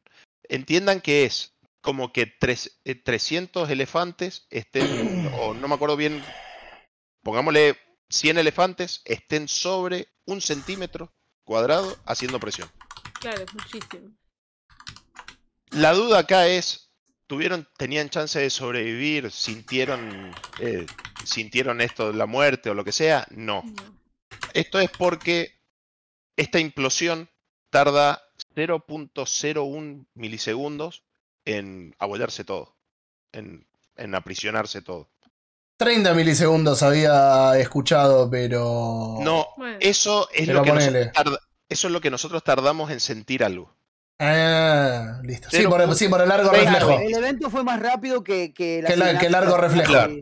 Claro. No, no, no la que No se sinapsis. sintió nada. No No, la sinapsis, sino la respuesta que te da entre el centro de estímulo que está recibiéndolo a llegar al cerebro. tocando, Exacto. Que Y ojo, poner, una mano en algo caliente y te quemás y no lo sentís Claro, exacto, exacto, es eso. Eh, que, que Es más, como- no, no solo es de lo que vos sentís y que llega al cerebro, sino que el cerebro te diga que te dolió, porque capaz que llegó, pero no te dice Claro, que te dolió. Que. Eh, Bueno, por ejemplo, un- este este me, parece un poquito gráfico, pero hay una máquina que usan para eh, sacarle el, cascarón a, a langostas, crustáceos, ¿no? Que es alta presión. Eh, los ponen en, viste que igual esos bichos están hechos para presión, pero no para una presión así, inmediata. Entonces les ponen arriba, les ponen 500 atmósferas, una cosa así, y se separa la carne completamente del exoesqueleto. Eso es lo que ocurrió en, básicamente a esa gente y no tuvo ningún tipo de sentimiento físico porque es muy rápido eso. Exacto, porque aparte esta fricción hace que levante demasiada temperatura, o sea, levanta varios miles de grados. Entonces no solo que te aplasta, sino que además te calcina cocina. en el medio. Entonces no sentís Pero, nada. pero, y esto para las acciones de Logitech que bajaron, una de las pocas cosas que sobrevivieron intactos fue el control. Se ve la foto del control Al, al parecer sí, al, al parecer sí. Comentate el morbo de la gente que se agotó O sea ese que no control. perdieron el control. Ese No control lo el fue, a control com- nunca. lo fue a comprar todo el planeta. Cualquiera ¿Por qué, ¿Por qué fueron a comprar ese joystick? Porque la Porque gente es la gente imbécil. vive del morbo, sí, No, sí. pero no- Pero son, eh, igual cuando, cuando hicieron el viaje este de Tesla y había un dinosaurio, dinosaurio de peluche, todo el mundo lo estaba comprando también. No, era porque era algo, algo malo o feo, simplemente porque era famoso. Mm. Sí, la gente es imbécil. Sí, Sí, obvio. Sí, sí, sí. A, a ver, ve- ve, por eso es que de acá a 30 ¿No pueden llegar antes las máquinas que dijiste 2030? Sí, 2030. Son muchos años. Por, favor. las podemos votar en octubre. Yo, quiero- yo voto la heladera en octubre. Y doy un dato más, esto es ya para hacer un paralelismo con algo que nos pasó hace un tiempo a los argentinos, que fue el Ara San Juan, Sí. que eh, fue algo similar, pero acá fue una implosión, pero primeramente hubo una explosión que fue por eh, hidrógeno que se fue almacenando dentro del, den- dentro del submarino. El agua, con las baterías de litio y demás que tenían la, que, que no eran de litio, eh, no me acuerdo bien de qué material eran la- las baterías que, que tenía el, submarino. eh, al hacer contacto con el agua produce, producen todo un efecto químico Una electrólisis, ¿no? Claro. una Tienen que, haber sido, tienen que haber sido de las de clorhídrico porque separa. Bueno, no, porque si no hubiera separado hidrógeno Separa el cloro. oxígeno del Es que separa el oxígeno El del hidrógeno siempre va a ir arriba, entonces, por eso. Y dentro, de- dentro del submarino se creó una nube de hidrógeno que ante el primer chispazo hizo que todo explotara y cuando explotó y se venció esa cámara de presión, que es el, el mismo, es el mismo submarino por dentro, ahí se produjo una implosión porque toda la presión del mar cayó dentro del, del submarino y eso hizo también que eh, murieran todos. También en el caso del submarino, el Ara San Juan, nadie tuvo ningún sentimiento, na- nadie logró sentir nada porque también pasó en milésima de segundo. Yo me quiero morir así rápido. Onda, na- después, nada. yo creo que sería lo mejor. Sí, sí, sí. Sí, sí, la verdad que sí. Me- el, el otro día, eh, cuando empecé con toda esta peste, el domingo Si quieren, antes. morir, si quieren morir igual, necesitan 250 mil dólares. para Claro. eh, el, el- A ver, el- voy a abrir la ventanilla y bueno. el domingo antes del feriado, que fue cuando empecé con. Ya venía medio con la peste, pero fue cuando empecé bien, bien. Estaba comiendo en lo de mi abuela, me duele el pecho, me tomo la presión porque no era normal, tenía 16. Me vine a mi casa a descansar un poco. Pasaron tres horas, como seguía con presión, me fui a la clínica, me hicieron electro, todo salió todo bien. Sí. Sí. Eh, pelotudo. Eh, la cuestión es que lo- se lo conté a un amigo y me dice, no, boludo, pero ¿cómo te fuiste a dormir? Mirá si te pasaba algo y te... Y digo, pero si si me iba a dormir y me quedaba dormido, ya está. O sea, el problema es que te agarre algo y que te duela y que sea largo. Pero Si te vas a dormir y te dormiste, listo. Bueno, problema para los que se quedan acá, ¿no? No, no me gustaría. No me, no me gustaría. No, no me, no me gustaría morirme a los 36 años, pero si me voy a dormir y ni me entero, bueno, ya está, a ver. Ah, Ya no es tu problema. Ya es el problema de otro. Claro. Eh, pero bueno, no, por suerte no, no, no saben qué carajo fue, pero el corazón está bien y me, me dieron diclofenac y se me pasaron los dolores. Pero después me apesté para la mierda con el bicho que anda dando vuelta que todo el mundo está enfermo. Cierro, Eh. yo, yo compro una nueva pandemia, ¿eh? No, Sí, sí. no me, tengo problema. me parece que los cochinos están otra vez dándole. Y No, quizás, yo no Eh, quiero otra pandemia. no sé, quizás ahora hicieron sopa de hurón. Estofado de ornitorrinco, algo así. O, o- o de otros chinos. O de otros chinos, sí, obvio. Chino por eso ya Nor- Nor- Norcorea, eh, más o menos. Norcochino. Esto- estofado Norcorea. Eh, bueno, antes de que nos vayamos a la mierda por completo, vamos a ir finalizando el programa del día de la fecha. Muchas gracias. Tenés que patentar norcochino, por favor. Norcochino, sí, sí. Muchas gracias, eh, Juli, por la extensa reseña de Final Fantasy XVI. Estuvo impecable. Muchas gracias, Me Robert. ganas- Me hacías ganas de jugar Final Fantasy, Julio. Y te, te va a Eh, gustar, lo- Wally. Yo creo que te va a gustar mucho, ¿eh? Te lo vende, te lo vende. Eh, muchas gracias, Robert, por eh, las noticias de la semana, la última butaca, y por haber mantenido, como siempre, lo que es el grupo de Facebook que se llama Último Nivel Punto de Encuentro, como nos pueden encontrar en la red de la F azul de Zuckerberg. No se olviden que aparte de eso nos pueden encontrar como Último Nivel Podcast en Spotify o como Último Nivel VG acá en Twitch, en YouTube y también en Instagram. Así que vengan a seguirnos esas redes para enterarse de todo lo que hacemos, cuándo lo hacemos y les prometo que esta semana sí voy a subir el programa pasado, que todavía no lo subí, y este programa que están escuchando hoy. De la misma manera, muchas gracias Wally por habernos acompañado y Marquitos por la sección tecno que, como siempre, cargada de información. Nos dejaste sin palabras, sin aire, Marcos, gracias. Les dije que se iban a ahogar con tanta Sí, información. ¿no? me, sacaste un poco, me sacaste un poco la presión de encima. Ah. Marcos. No, no, nos vamos a ir todos al infierno. Pero me gusta porque Ah. podemos seguir haciendo el programa ahí. Pero así va- que- vamos a estar sí. juntos ahí, así que Ah, no sí. se preocupen. Va a ser una subcepción de ahora en Y, más. y- y- y- y va a estar. y va a estar calentito, que estuve sin caldera, así que. Ajá. Sí, sí, sí. Pero bueno, bueno, Tengo ganas Uber. de comer langosta, honestamente. Uber no deja de tirar tres puntitos. No sé, Uber, decinos si nos estás puteando, por favor. Eh, por- por- porque queremos- Y yo pensaba que surco chino era mucho. No, Nunca, nunca. Eh, así que bueno, les mandamos un beso grande a todos. Muchísimas gracias por habernos acompañado. No se olviden que el sábado que viene nos pueden ver en Gamer Combate, que vamos a estar haciendo podcast por ahí. No se olviden de pasar por el grupo de Facebook, como les dije, en último nivel punto de encuentro, que el señor Robert todos los días sube noticias, eh, lo, lo remantiene, así que vayan, denle like y comenten, así movemos un poquitito eh, esa comunidad. Eh, y por lo otro, quédense para la raid y el final del programa, que nosotros nos vamos a estar yendo a disfrutar del sábado. jueguitos. ¿Cómo? Sabemos que está jodida la economía, pero soporten los jueguitos, porque la gente que hace jueguitos necesita poder seguir haciendo jueguitos. La gente, la gente que hace jueguito, la mayoría de los jueguitos está en países que son más estables que los nuestros. O sea, por favor, apóyennos a nosotros para que los podamos apoyar. Porque, porque está jodida la cosa. Pero bueno, eh, hablando de eso, y ahora sí ya con esto, mientras busco a quién le, le- le podemos tirar una, una raid. Quería eh, decir a que le rompimos el culo de vuelta a los chilenos. Eh, perdón. Sí, no, la- dicho. ah, no, no es fanático. Espera, espera. Eh, Yo no, lo odio. no es fanático de mi ese devoción. No es fanático de mi devoción. Pero parece que le partió la madre a Germán Ajá. Garmendia.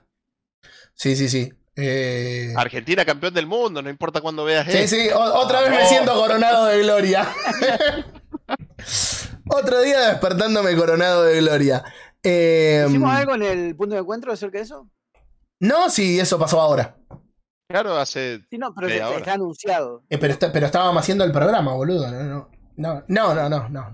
No, no, no no le vamos a dar tampoco mucha prensa. De nuevo, no es fanático de mi devoción.